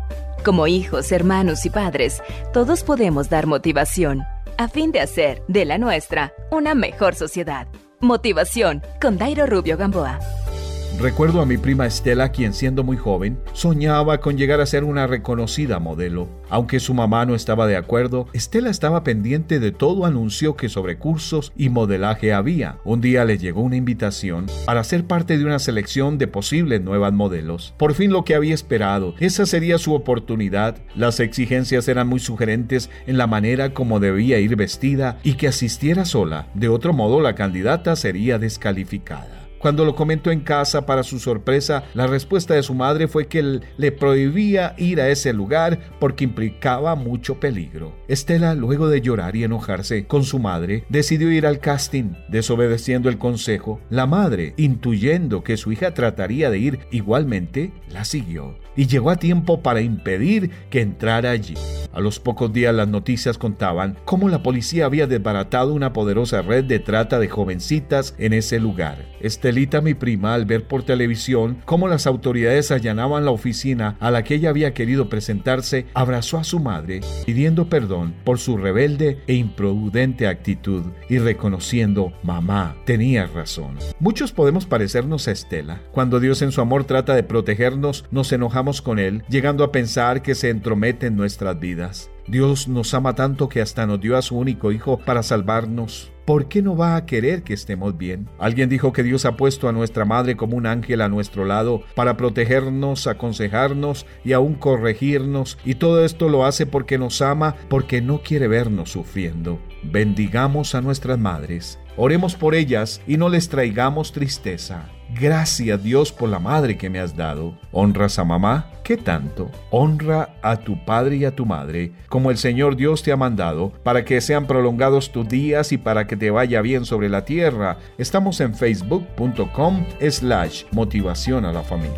Motivación con Dairo Rubio Gamboa. Escríbenos a contacto arroba motivación a la familia punto org. En apoyo a la familia de América Latina. Estás escuchando Tiempo devocional, un tiempo de intimidad con Dios. Sobre todo, tu majestad inigualable. Escucha y comparte. Comparte. Es un día Tiempo devocional. En las plataformas Spotify, Google Podcast, Amazon Music y donde quiera que escuches tus podcasts.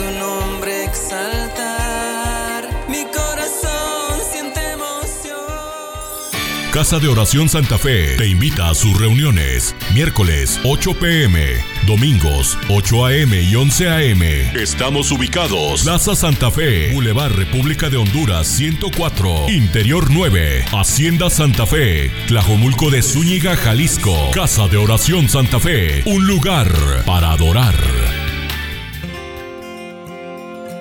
Cuando nos encontramos en momentos difíciles, olvidamos que la vida continúa, pero ante cualquier situación debemos aferrarnos a la fe y a la esperanza.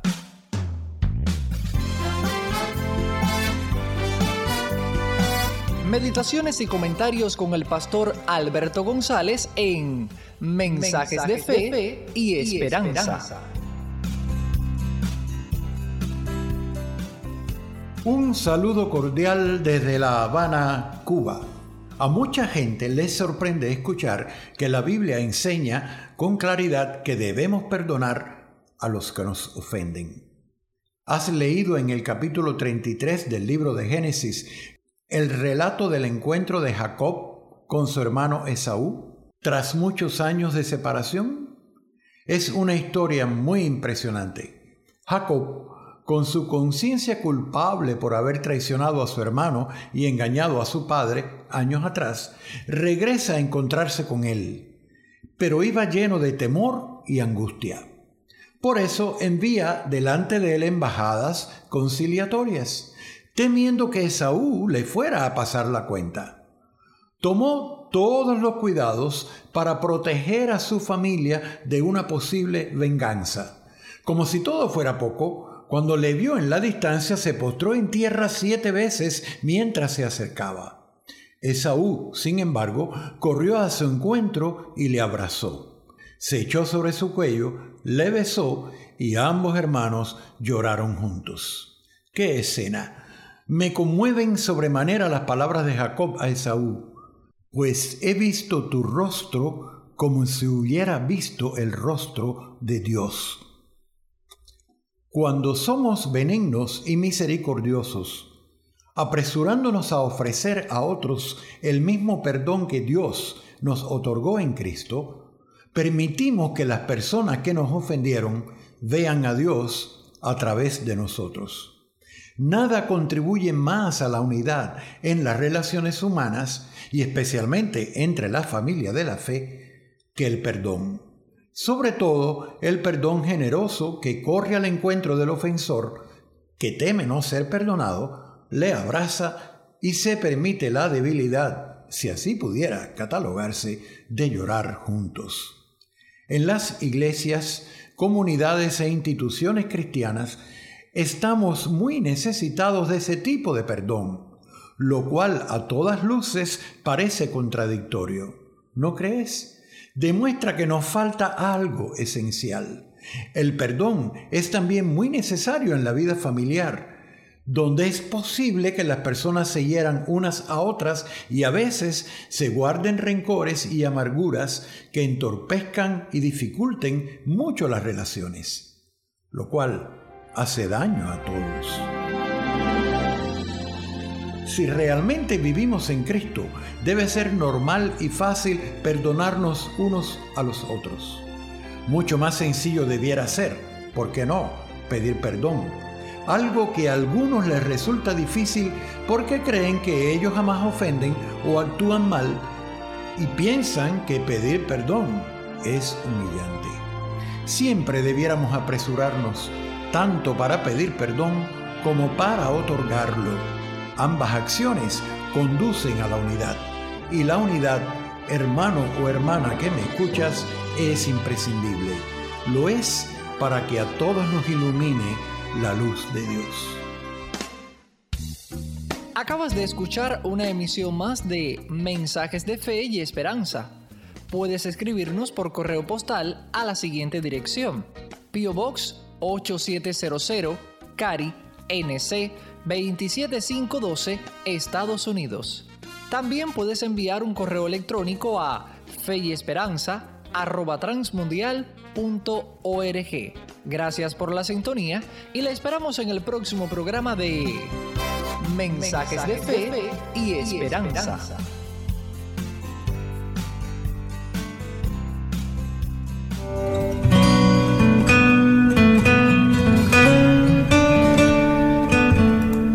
Pasaje de Mateo 4, 18 al 25 es nuestro texto eh, base para el día de hoy, el llamamiento de los primeros discípulos. Mientras caminaban junto al mar de Galilea, Jesús vio a dos hermanos, uno era Simón, llamado Pedro, el otro Andrés, y estaban echando la red al lago, pues eran pescadores. Vengan, síganme, le dijo Jesús, y los haré pescadores de hombres. Al instante dejaron las redes y los siguieron. Más adelante vio a otros dos hermanos, Jacobo y Juan, hijos de Zebedeo, que estaban con, sus, eh, con su padre en una barca remendando las redes. Jesús los llamó y dejaron enseguida la barca y a su padre y lo siguieron. Título para hoy, ser discípulo.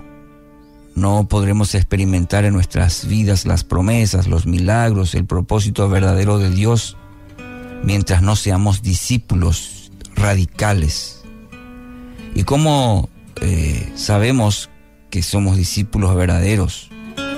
En primer lugar, cuando cambian nuestras prioridades. En primer lugar, colocar a Jesús en el primer lugar de nuestras vidas.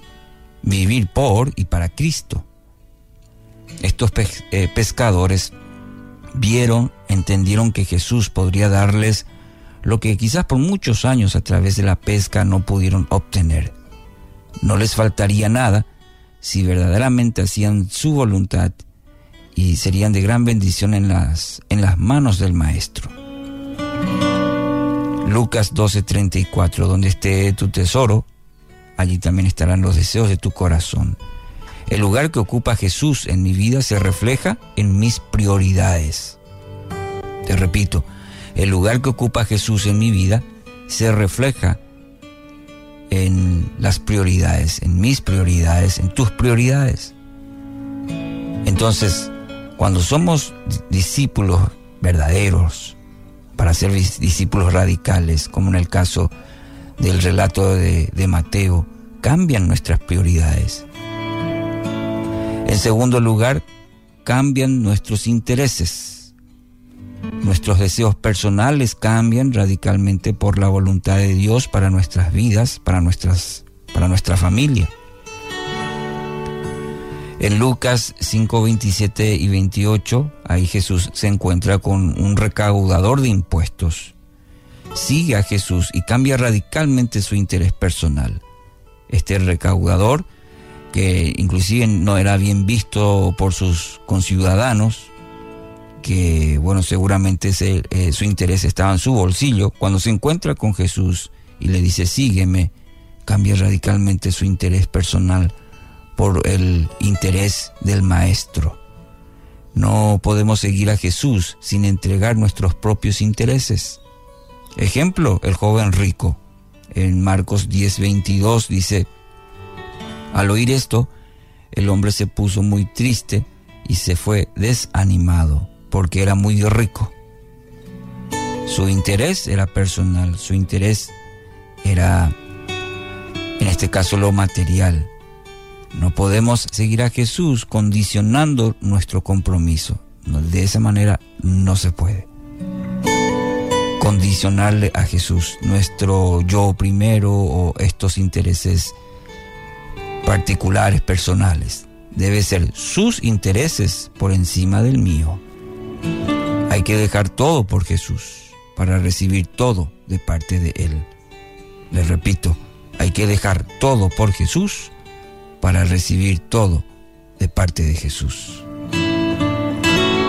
En tercer lugar, cambia nuestro testimonio de vida, como para ser discípulos radicales, verdaderos. Estos discípulos eran conocidos como pescadores. Sí, quizás podríamos decir pescadores comunes. Quizás muchas veces iban a ellos por negocios, Ahora ellos van con un mensaje que cambia vidas, van con el Evangelio. Su propia vida era un mensaje vívido del amor de Cristo, del, Evangelio en sus vidas. Hechos 20:24.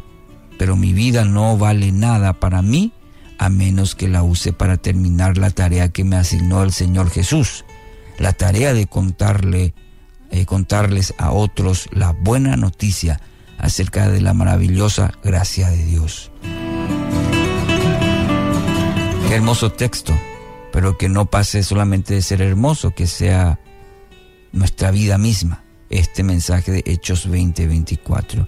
Mi vida no vale nada a menos que la use para el servicio a Dios, para compartir a otros la buena noticia de la maravillosa gracia de Dios. Querido oyente, ser discípulo es más que un, título en la vida del creyente. Es una carrera continua de perseverancia en donde en primer lugar, recuerde, cambian nuestras prioridades, cambian nuestros intereses y cambian nuestro testimonio de vida. Así que hoy debe decidir entre ser un simple seguidor o un radical discípulo de Cristo. Que así sea. ¿Qué pruebas estás pasando últimamente? ¿De qué manera concentrarte en que Dios conoce tu nombre te ayuda a atravesar confiado los momentos difíciles? El pensamiento de hoy está escrito por Catara Payton. Catara escribe. El domingo después de que empecé a trabajar como líder de jóvenes en una iglesia, hablé con una adolescente sentada junto a su mamá. Sonreí saludé por su nombre a la tímida chica y le pregunté cómo estaba. Ella levantó la cabeza y abrió grandes los ojos. Me devolvió la sonrisa y susurró, ¿recordaste mi nombre?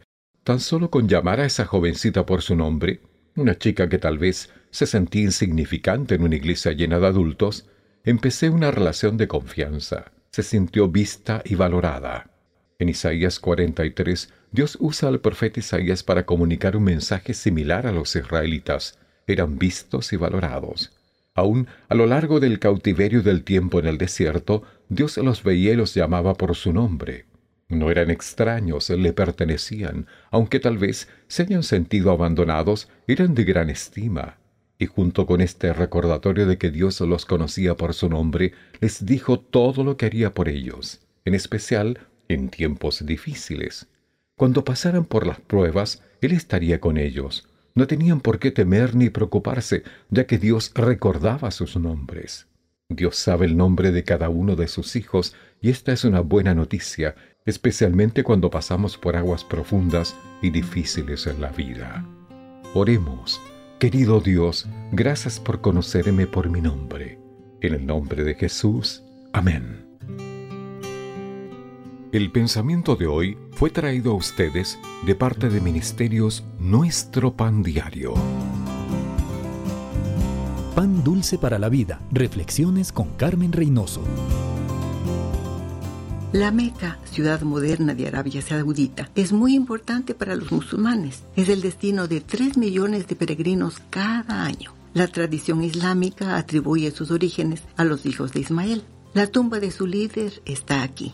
Hay tumbas importantes porque guardan muertos que fueron importantes. Los cristianos no tenemos tumbas para visitar, tenemos un Cristo vivo, Jesús el Hijo de Dios, se hizo hombre, habitó entre nosotros, fue injustamente condenado, murió, crucificado, pero al tercer día resucitó. Autoridades políticas y religiosas antiguas y modernas darían cualquier cosa para que este evento maravilloso no fuera una realidad. Pagaron a los guardias para que se callaran, pero no pudieron esconder el hecho de que Jesús, por 40 días después de su resurrección, visitó y reforzó la fe de sus discípulos, de sus seguidores, recordándoles lo que les había enseñado antes de la cruz. Cristo resucitado está a la diestra del Padre, intercediendo por nosotros. Pan dulce para la vida. Reflexiones con Carmen Reynoso.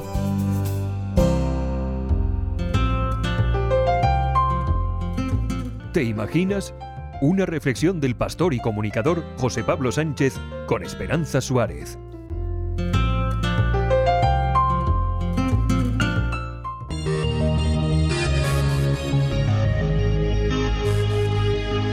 Eden Chen creció hablando chino en casa, pero aprendió a dominar el inglés en la escuela. Su padre era músico y su madre periodista. En su juventud había cuatro cosas que le obsesionaban. Videojuegos, deportes, adquirir cosas materiales y perseguir mujeres. Durante un tiempo llegó a estar saliendo con tres chicas al mismo tiempo. Me encantaba jugar al baloncesto y al tenis, pero realmente donde destaqué fue con el controlador de videojuegos en mi mano, cuenta Eden. Fui uno de los 10 mejores jugadores de Warcraft 3 en los Estados Unidos. Los amigos de Eden eran hackers y jugadores de videojuegos empedernidos. Además, les gustaba el riesgo.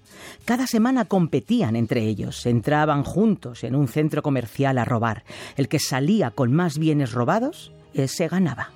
Ese ambiente comenzó a desagradarle a Eden, de modo que buscó nuevos amigos en una iglesia cercana.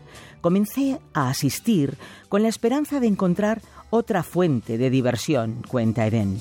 En cambio, me encontré desarrollando lentamente hambre por Dios.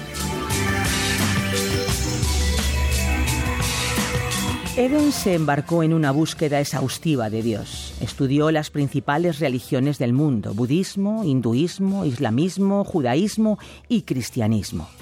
De repente me di cuenta de que huir del cristianismo requería más fe que correr hacia él, afirma Eden sentí que el Evangelio ofrecía las respuestas más convincentes a las preguntas más importantes de la vida.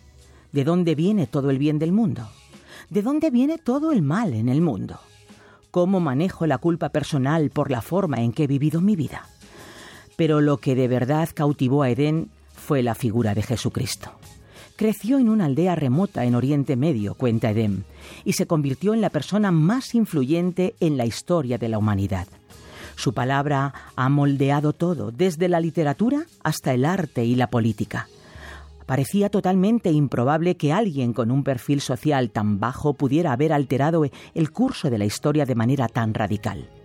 Poco a poco, Edén llegó a aceptar que Jesús era quien dijo ser, el único hijo engendrado por Dios.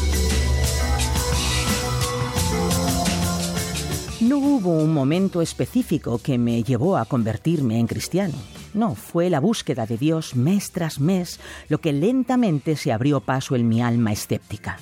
Esto recuerda a Eden, que en la actualidad trabaja como fundador de una empresa de realidad virtual y aumentada enfocada en startups. Así aprovecha toda oportunidad para compartir y reflejar el amor de Cristo.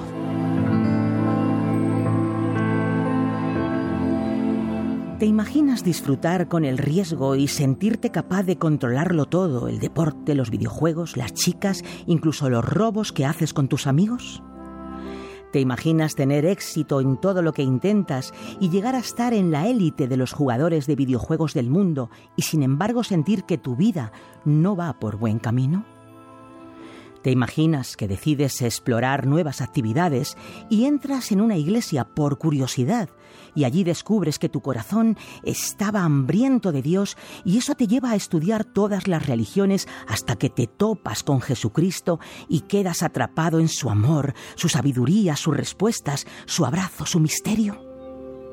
¿Te imaginas que ese encuentro genera en ti alegría, paz, esperanza, compasión y sobre todo la completa satisfacción del hambre que había en tu alma? Pues no te lo imagines más, es verdad, la verdad de aquellos que se topan con Jesús. ¿Has escuchado Te Imaginas? Un espacio producido por Radio Encuentro, Radio Transmundial en España. Comunícate a info@radioencuentro.net.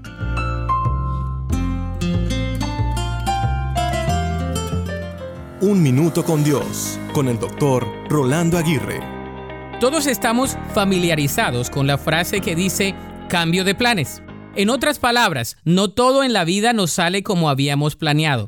Sin embargo, hay que aprender que los planes no siempre salen como uno quiere y que el aprendizaje muchas veces duele. Sin embargo, cuando se frustra un plan, es porque vienen muchos más que aunque no sean los que uno planeó, resultan ser los mejores. Como dicen por ahí, Que las cosas no salgan como esperábamos en ocasiones es lo mejor que nos puede pasar. Tenemos que reconocer que nuestros planes no siempre son los mejores, ya que muchos de ellos son egoístas, altruistas y en ocasiones muy limitados. Por otro lado, Dios tiene los mejores planes para nosotros. Un dicho dice, ¿quieres hacer reír a Dios? Cuéntale tus planes. Los planes de Dios siempre son los mejores. El proceso a veces puede ser doloroso y difícil, pero debemos recordar que cuando Dios parece estar en silencio, realmente está haciendo algo por ti. Constantemente Dios suele destruir nuestros planes antes de que estos nos destruyan a nosotros. Sobre todo recuerda que nadie puede detener los planes de Dios para tu vida. La Biblia dice en Isaías 14:27, el Señor de los ejércitos celestiales ha hablado. ¿Quién podrá cambiar sus planes? Cuando levante su mano, ¿quién lo podrá detener?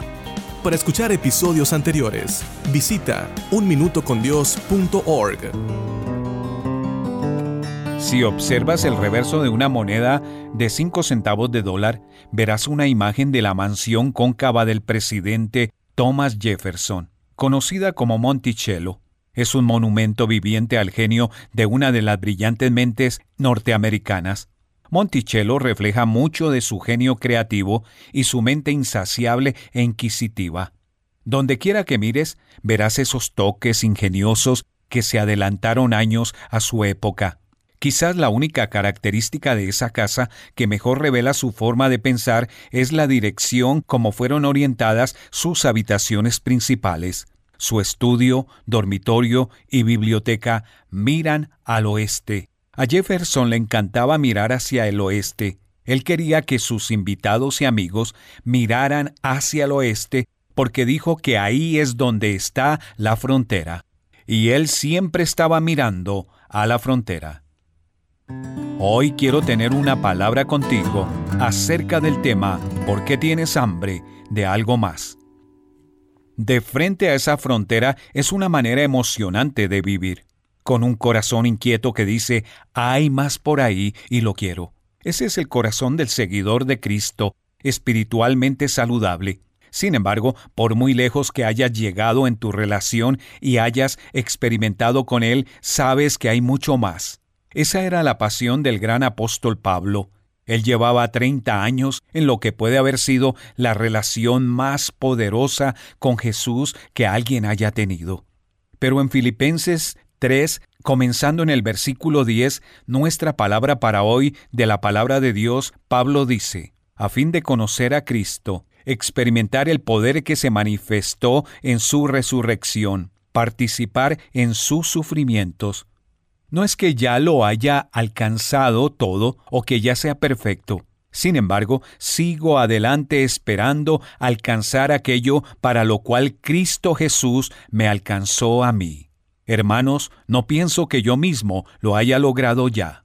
Si el gran apóstol Pablo se sentía de esa manera, teniendo mucho más de Jesús para experimentar, tú y yo deberíamos estar preocupados si descubrimos que nuestro corazón no está inquieto por más. Oswald Chambers lo expresó de esta manera, cuidado con el peligro de la relajación espiritual. El nivel espiritual en el que te encuentras puede muy bien ser suficiente para satisfacer a tu pastor o a otros cristianos. Solo espero que no sea suficiente para tu propia satisfacción. Olvidando lo que queda atrás y esforzándome por alcanzar lo que está delante, sigo avanzando hacia la meta para ganar el premio que Dios ofrece mediante su llamamiento celestial en Cristo Jesús. Hay mucho más una mayor experiencia de la cercanía, del poder y la dirección de Jesús momento a momento. Hay que anhelar dos grandes fronteras espirituales. Primera, una mayor intimidad con Jesús. Soy por naturaleza un hacedor. Soy más como Marta que como María. Estoy ocupado dando vueltas sirviendo a Cristo pero necesito y quiero experimentar y hasta cierto punto lo estoy haciendo más de la realidad de la presencia de Él y de su amor. Quiero ser mejor para escuchar el sonido de su voz en mi alma, para ser mucho más como Él la mayor parte del día. La segunda frontera es un mayor impacto para Jesús. Haciendo una mayor diferencia para Él de la que he hecho antes. El camino hacia más de su gloriosa presencia es aumentar diariamente el tiempo con el más tiempo de abrazos, donde simplemente lo amo y dejo que Él me ame una búsqueda apasionada de las órdenes personales de Jesús que Él tiene para ese día cada vez que abro su libro. Cuando estemos en su libro, la Biblia, en una reunión cristiana, debemos ir con esta oración en nuestro corazón.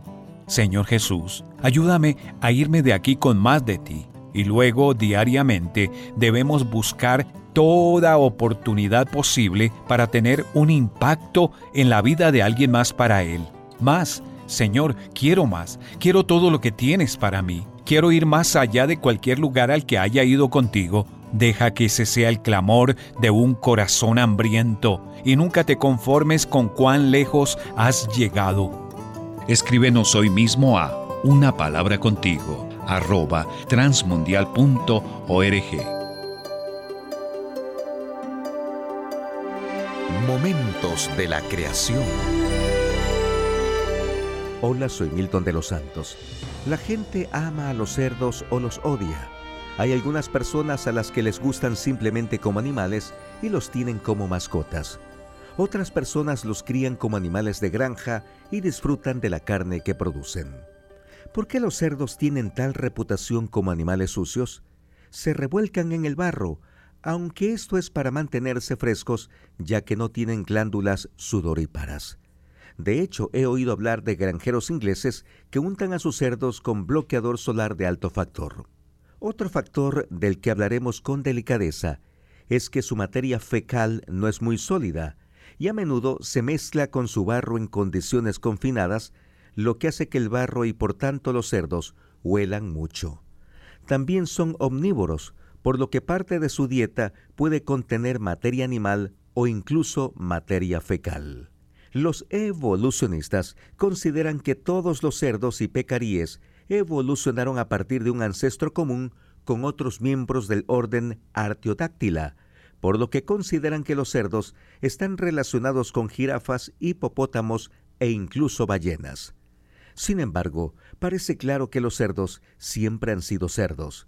Si bien ha habido especiación, la familia de los cerdos es básicamente lo que siempre ha sido desde que Dios los creó. Para una copia de este programa, escríbanos a info@creationmoments.com o a Momentos de la Creación, PO Box 839, Foley, Minnesota 56329, Estados Unidos y solicite la copia número 2646. Estás escuchando Tiempo devocional, un tiempo de intimidad con Dios.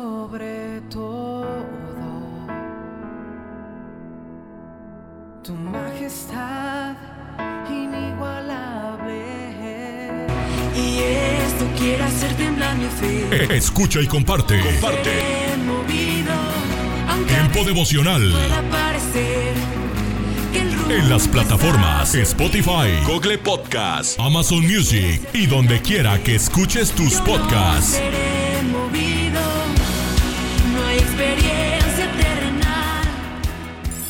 Casa de Oración Santa Fe te invita a sus reuniones. Miércoles 8 pm, domingos 8 am y 11 am. Estamos ubicados. Plaza Santa Fe, Boulevard República de Honduras 104, Interior 9, Hacienda Santa Fe, Tlajomulco de Zúñiga, Jalisco. Casa de Oración Santa Fe, un lugar para adorar. Párate a un lado. Observa el paisaje a tu alrededor. Alza la vista a conceptos eternos. Recuerda que lo esencial es lo invisible a los ojos. Haz una pausa en tu vida. Con Pablo Martini.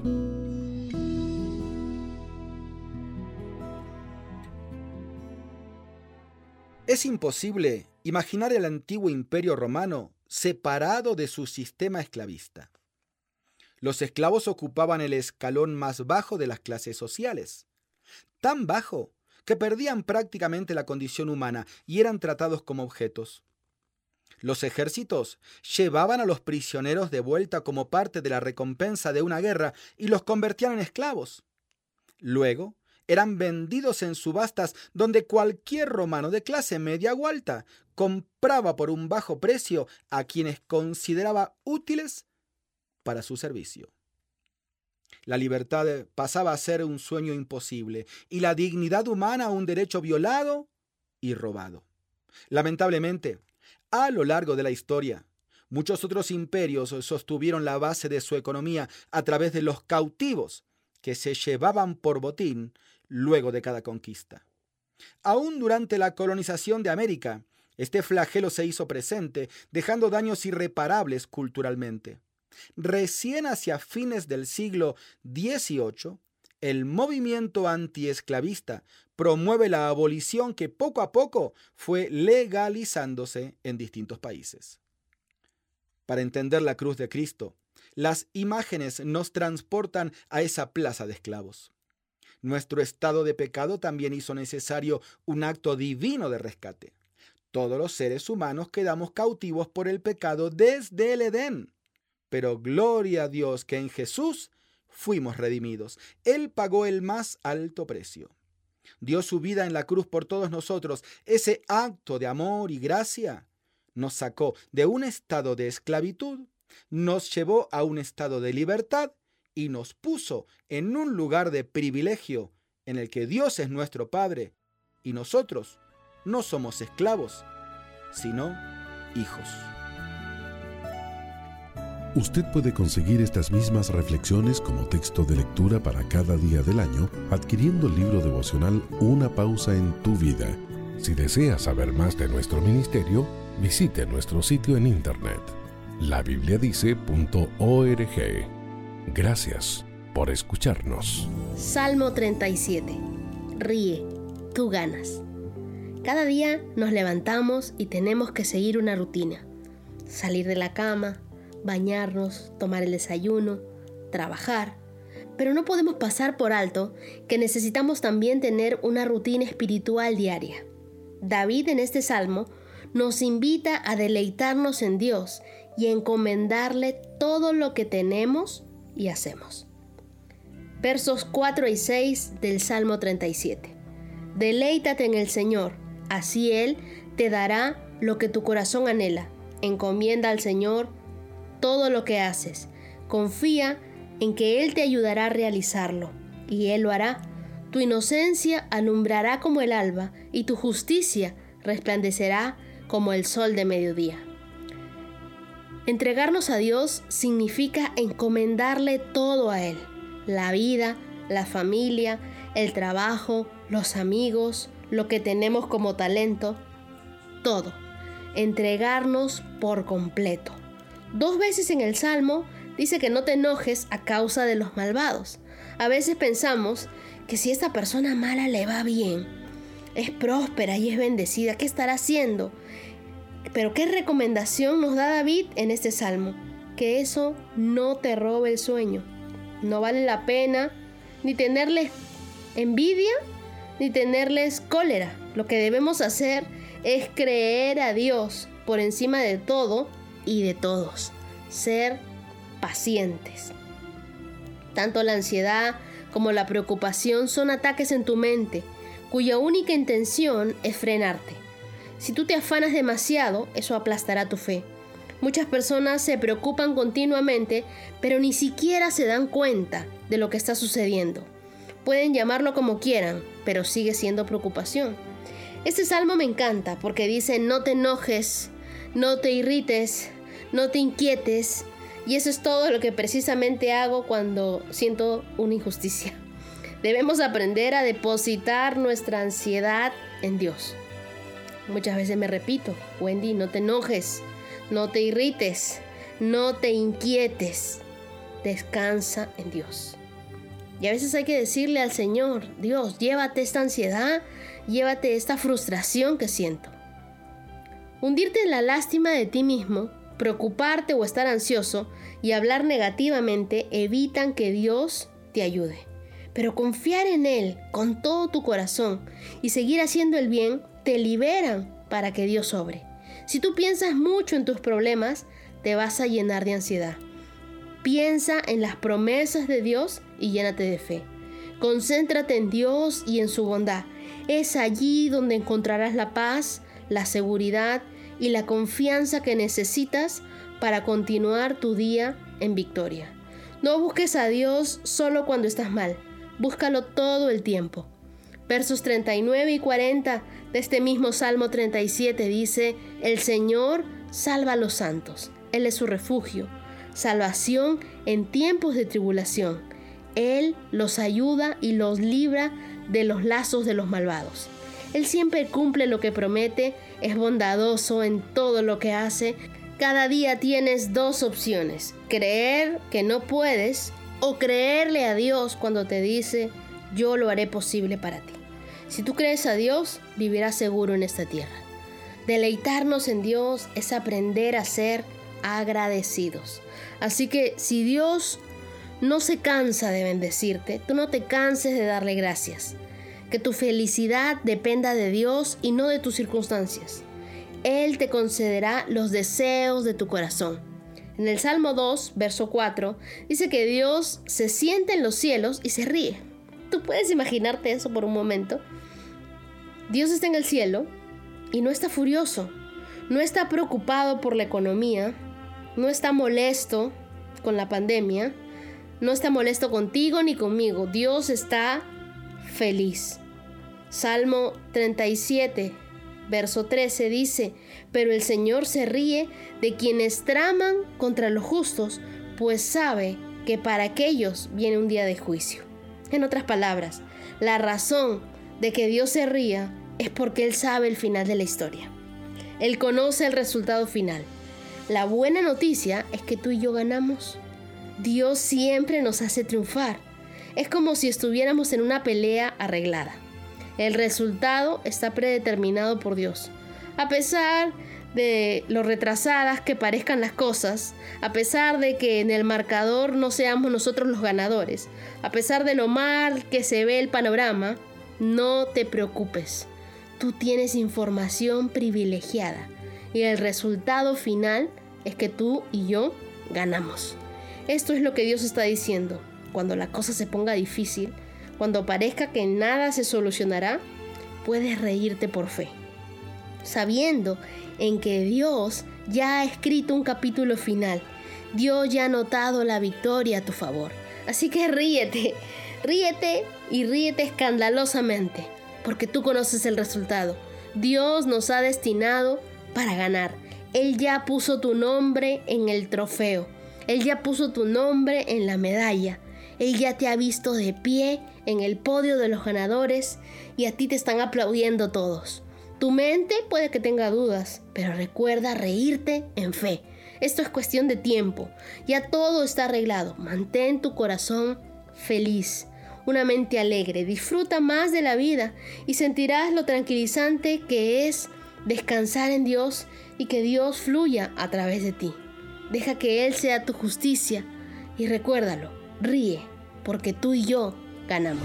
Solo una voz inspira tu vida, inspira tu vida. Una voz de los cielos, con el pastor Juan Carlos Mayorga. Bienvenidos. Testificando a judíos y a gentiles acerca del arrepentimiento para con Dios y de la fe en nuestro Señor Jesucristo. Hechos 20, 21.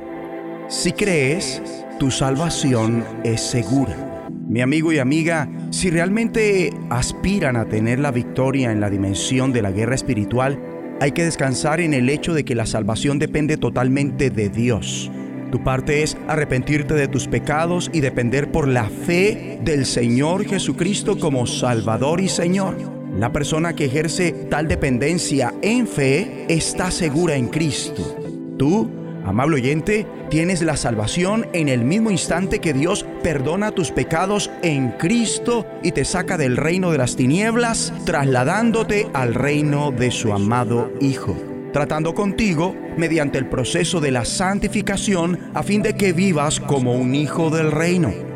El diablo entonces nada tiene en un verdadero hijo en la fe, pues él sabe que no puede llevarse consigo al infierno a uno que en verdad cree en Cristo Jesús, que permanece firme dependiendo de él por la fe. Sin embargo, el diablo tratará de perturbar la vida cristiana de creyentes semejantes de modo que no vivan como verdaderos hijos de Dios, que sean infelices. Clave entonces comprender dos cosas para tener la victoria en este ataque. Una, que nuestra salvación ya ha sido asegurada por la gracia de Dios, su amor, su misericordia, habernos elegido para creer en Él y la muerte sustituta, propiciatoria y redentora del Señor Jesucristo por nuestros pecados, es decir, su sangre preciosa vertida en la cruz por nosotros, pero también por el nuevo nacimiento producido por el Espíritu de Dios que mora en nosotros, el ministerio intercesor del Espíritu de Dios dentro de nosotros y el de su Hijo glorificado a la diestra del Padre por nosotros.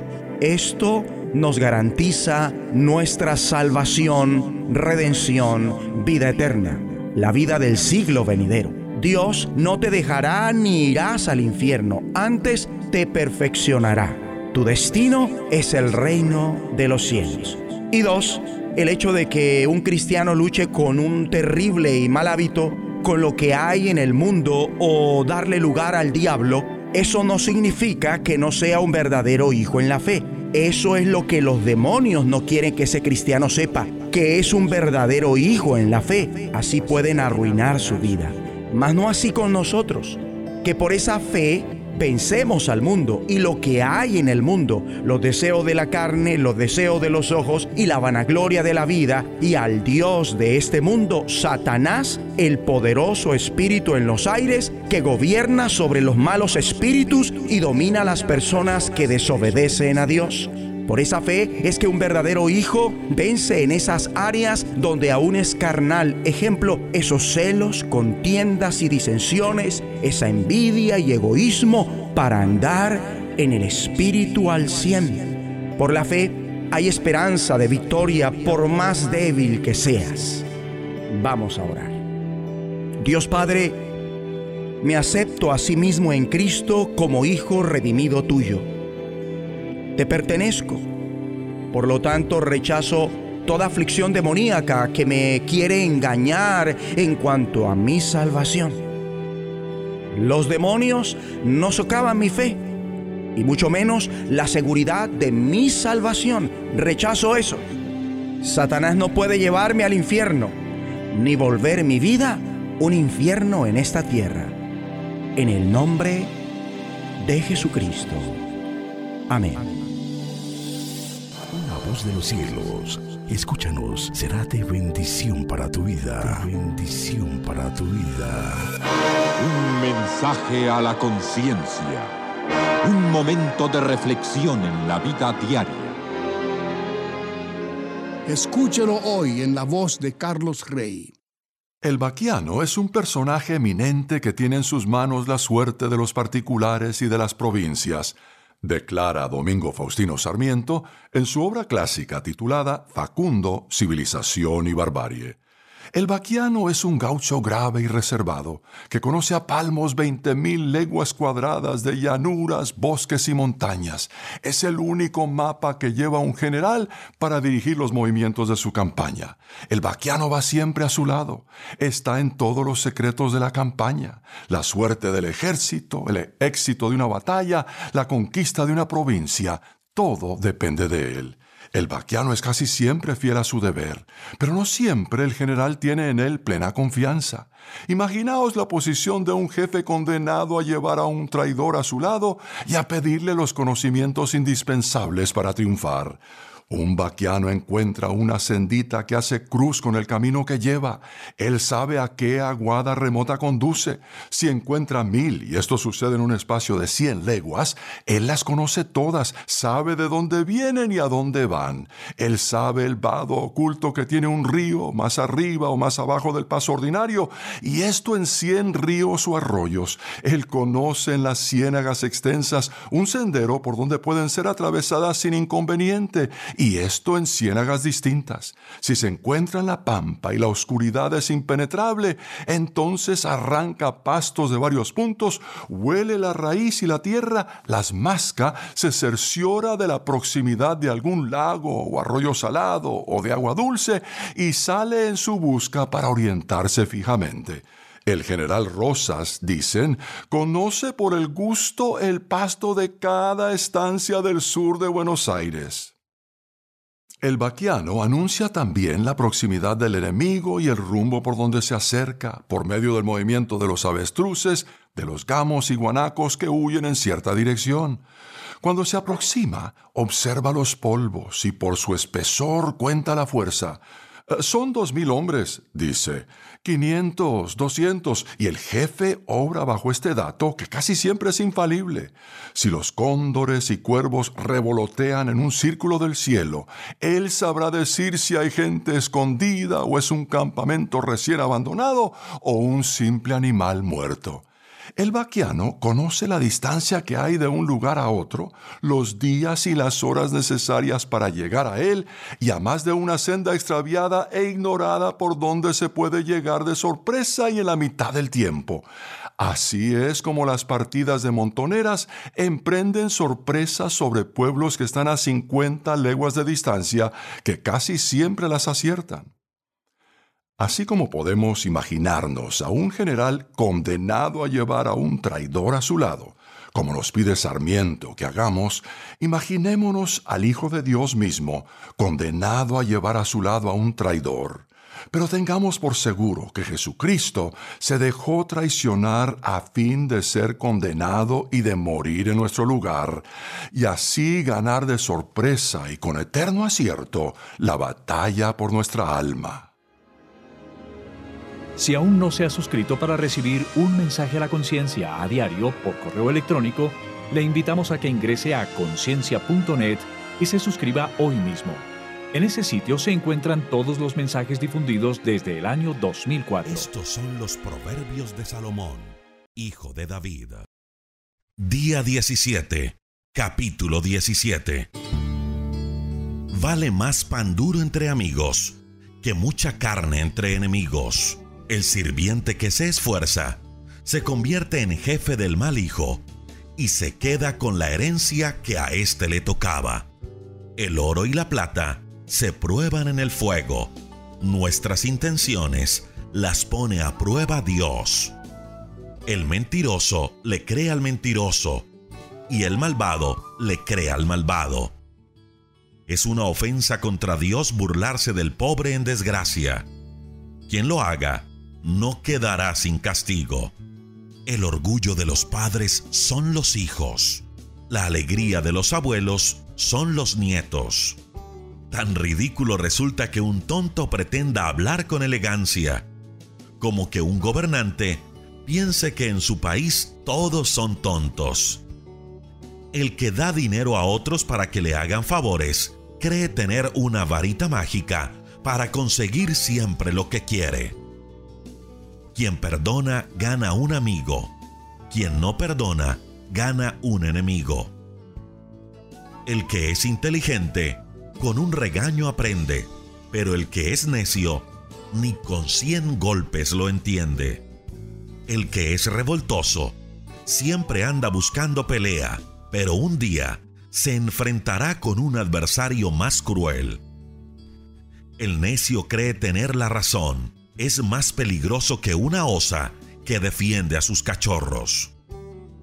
El que es malagradecido siempre le irá mal. Si comienzas una pelea, ya no podrás controlarla. Es como un río desbordado que arrastra todo a su paso. Dios no soporta dos cosas. Que el culpable sea declarado inocente y que el inocente sea declarado culpable. ¿De qué le sirve al tonto el dinero si no tiene entendimiento? La sabiduría no se compra. El amigo siempre es amigo y en los tiempos difíciles es más que un hermano. Hay que ser muy tonto para salir fiador de otros. ¿Por qué pagar deudas ajenas? Dime quién pelea y te diré quién peca. Dime quién se cree mucho y te diré quién fracasa. El que es malintencionado nunca le irá bien. El que es mentiroso siempre le irá mal. Qué triste es tener un hijo falto de entendimiento. No es motivo de alegría ser el padre de un tonto. No hay mejor medicina que tener pensamientos alegres. Cuando se pierde el ánimo, todo el cuerpo se enferma. El malvado se vende por dinero, pero no hay tanta injusticia. El sabio quiere más sabiduría. El tonto no sabe lo que quiere. Cuánto enojo y cuánta amargura causa a sus padres el hijo necio. No es justo castigar al inocente, ni azotar al hombre honrado. Hablar poco es de sabios. La gente inteligente mantiene la calma. Hasta el tonto pasa por sabio si se calla y mantiene la calma.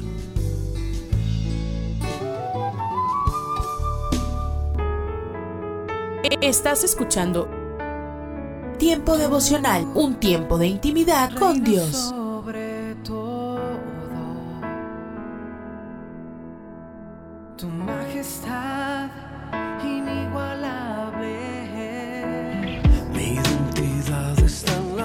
Escucha y comparte. Comparte. Mi salvación Tiempo devocional.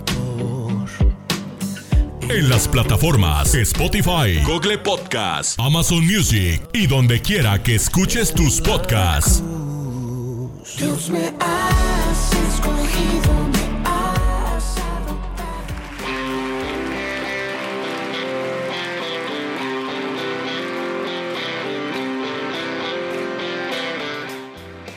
En Iglesia Puerta Abierta tendrás un nuevo comienzo. Ven con toda tu familia, todos los domingos a partir de las 5 de la tarde. Iglesia Puerta Abierta, nuevos comienzos. Privada Loma Vallarta número 39, Colonia Loma del Paraíso, tercera sección en Guadalajara. Para más información búscanos en Instagram o en Facebook como Puerta Abierta NC. En Puerta Abierta NC somos una iglesia que crece.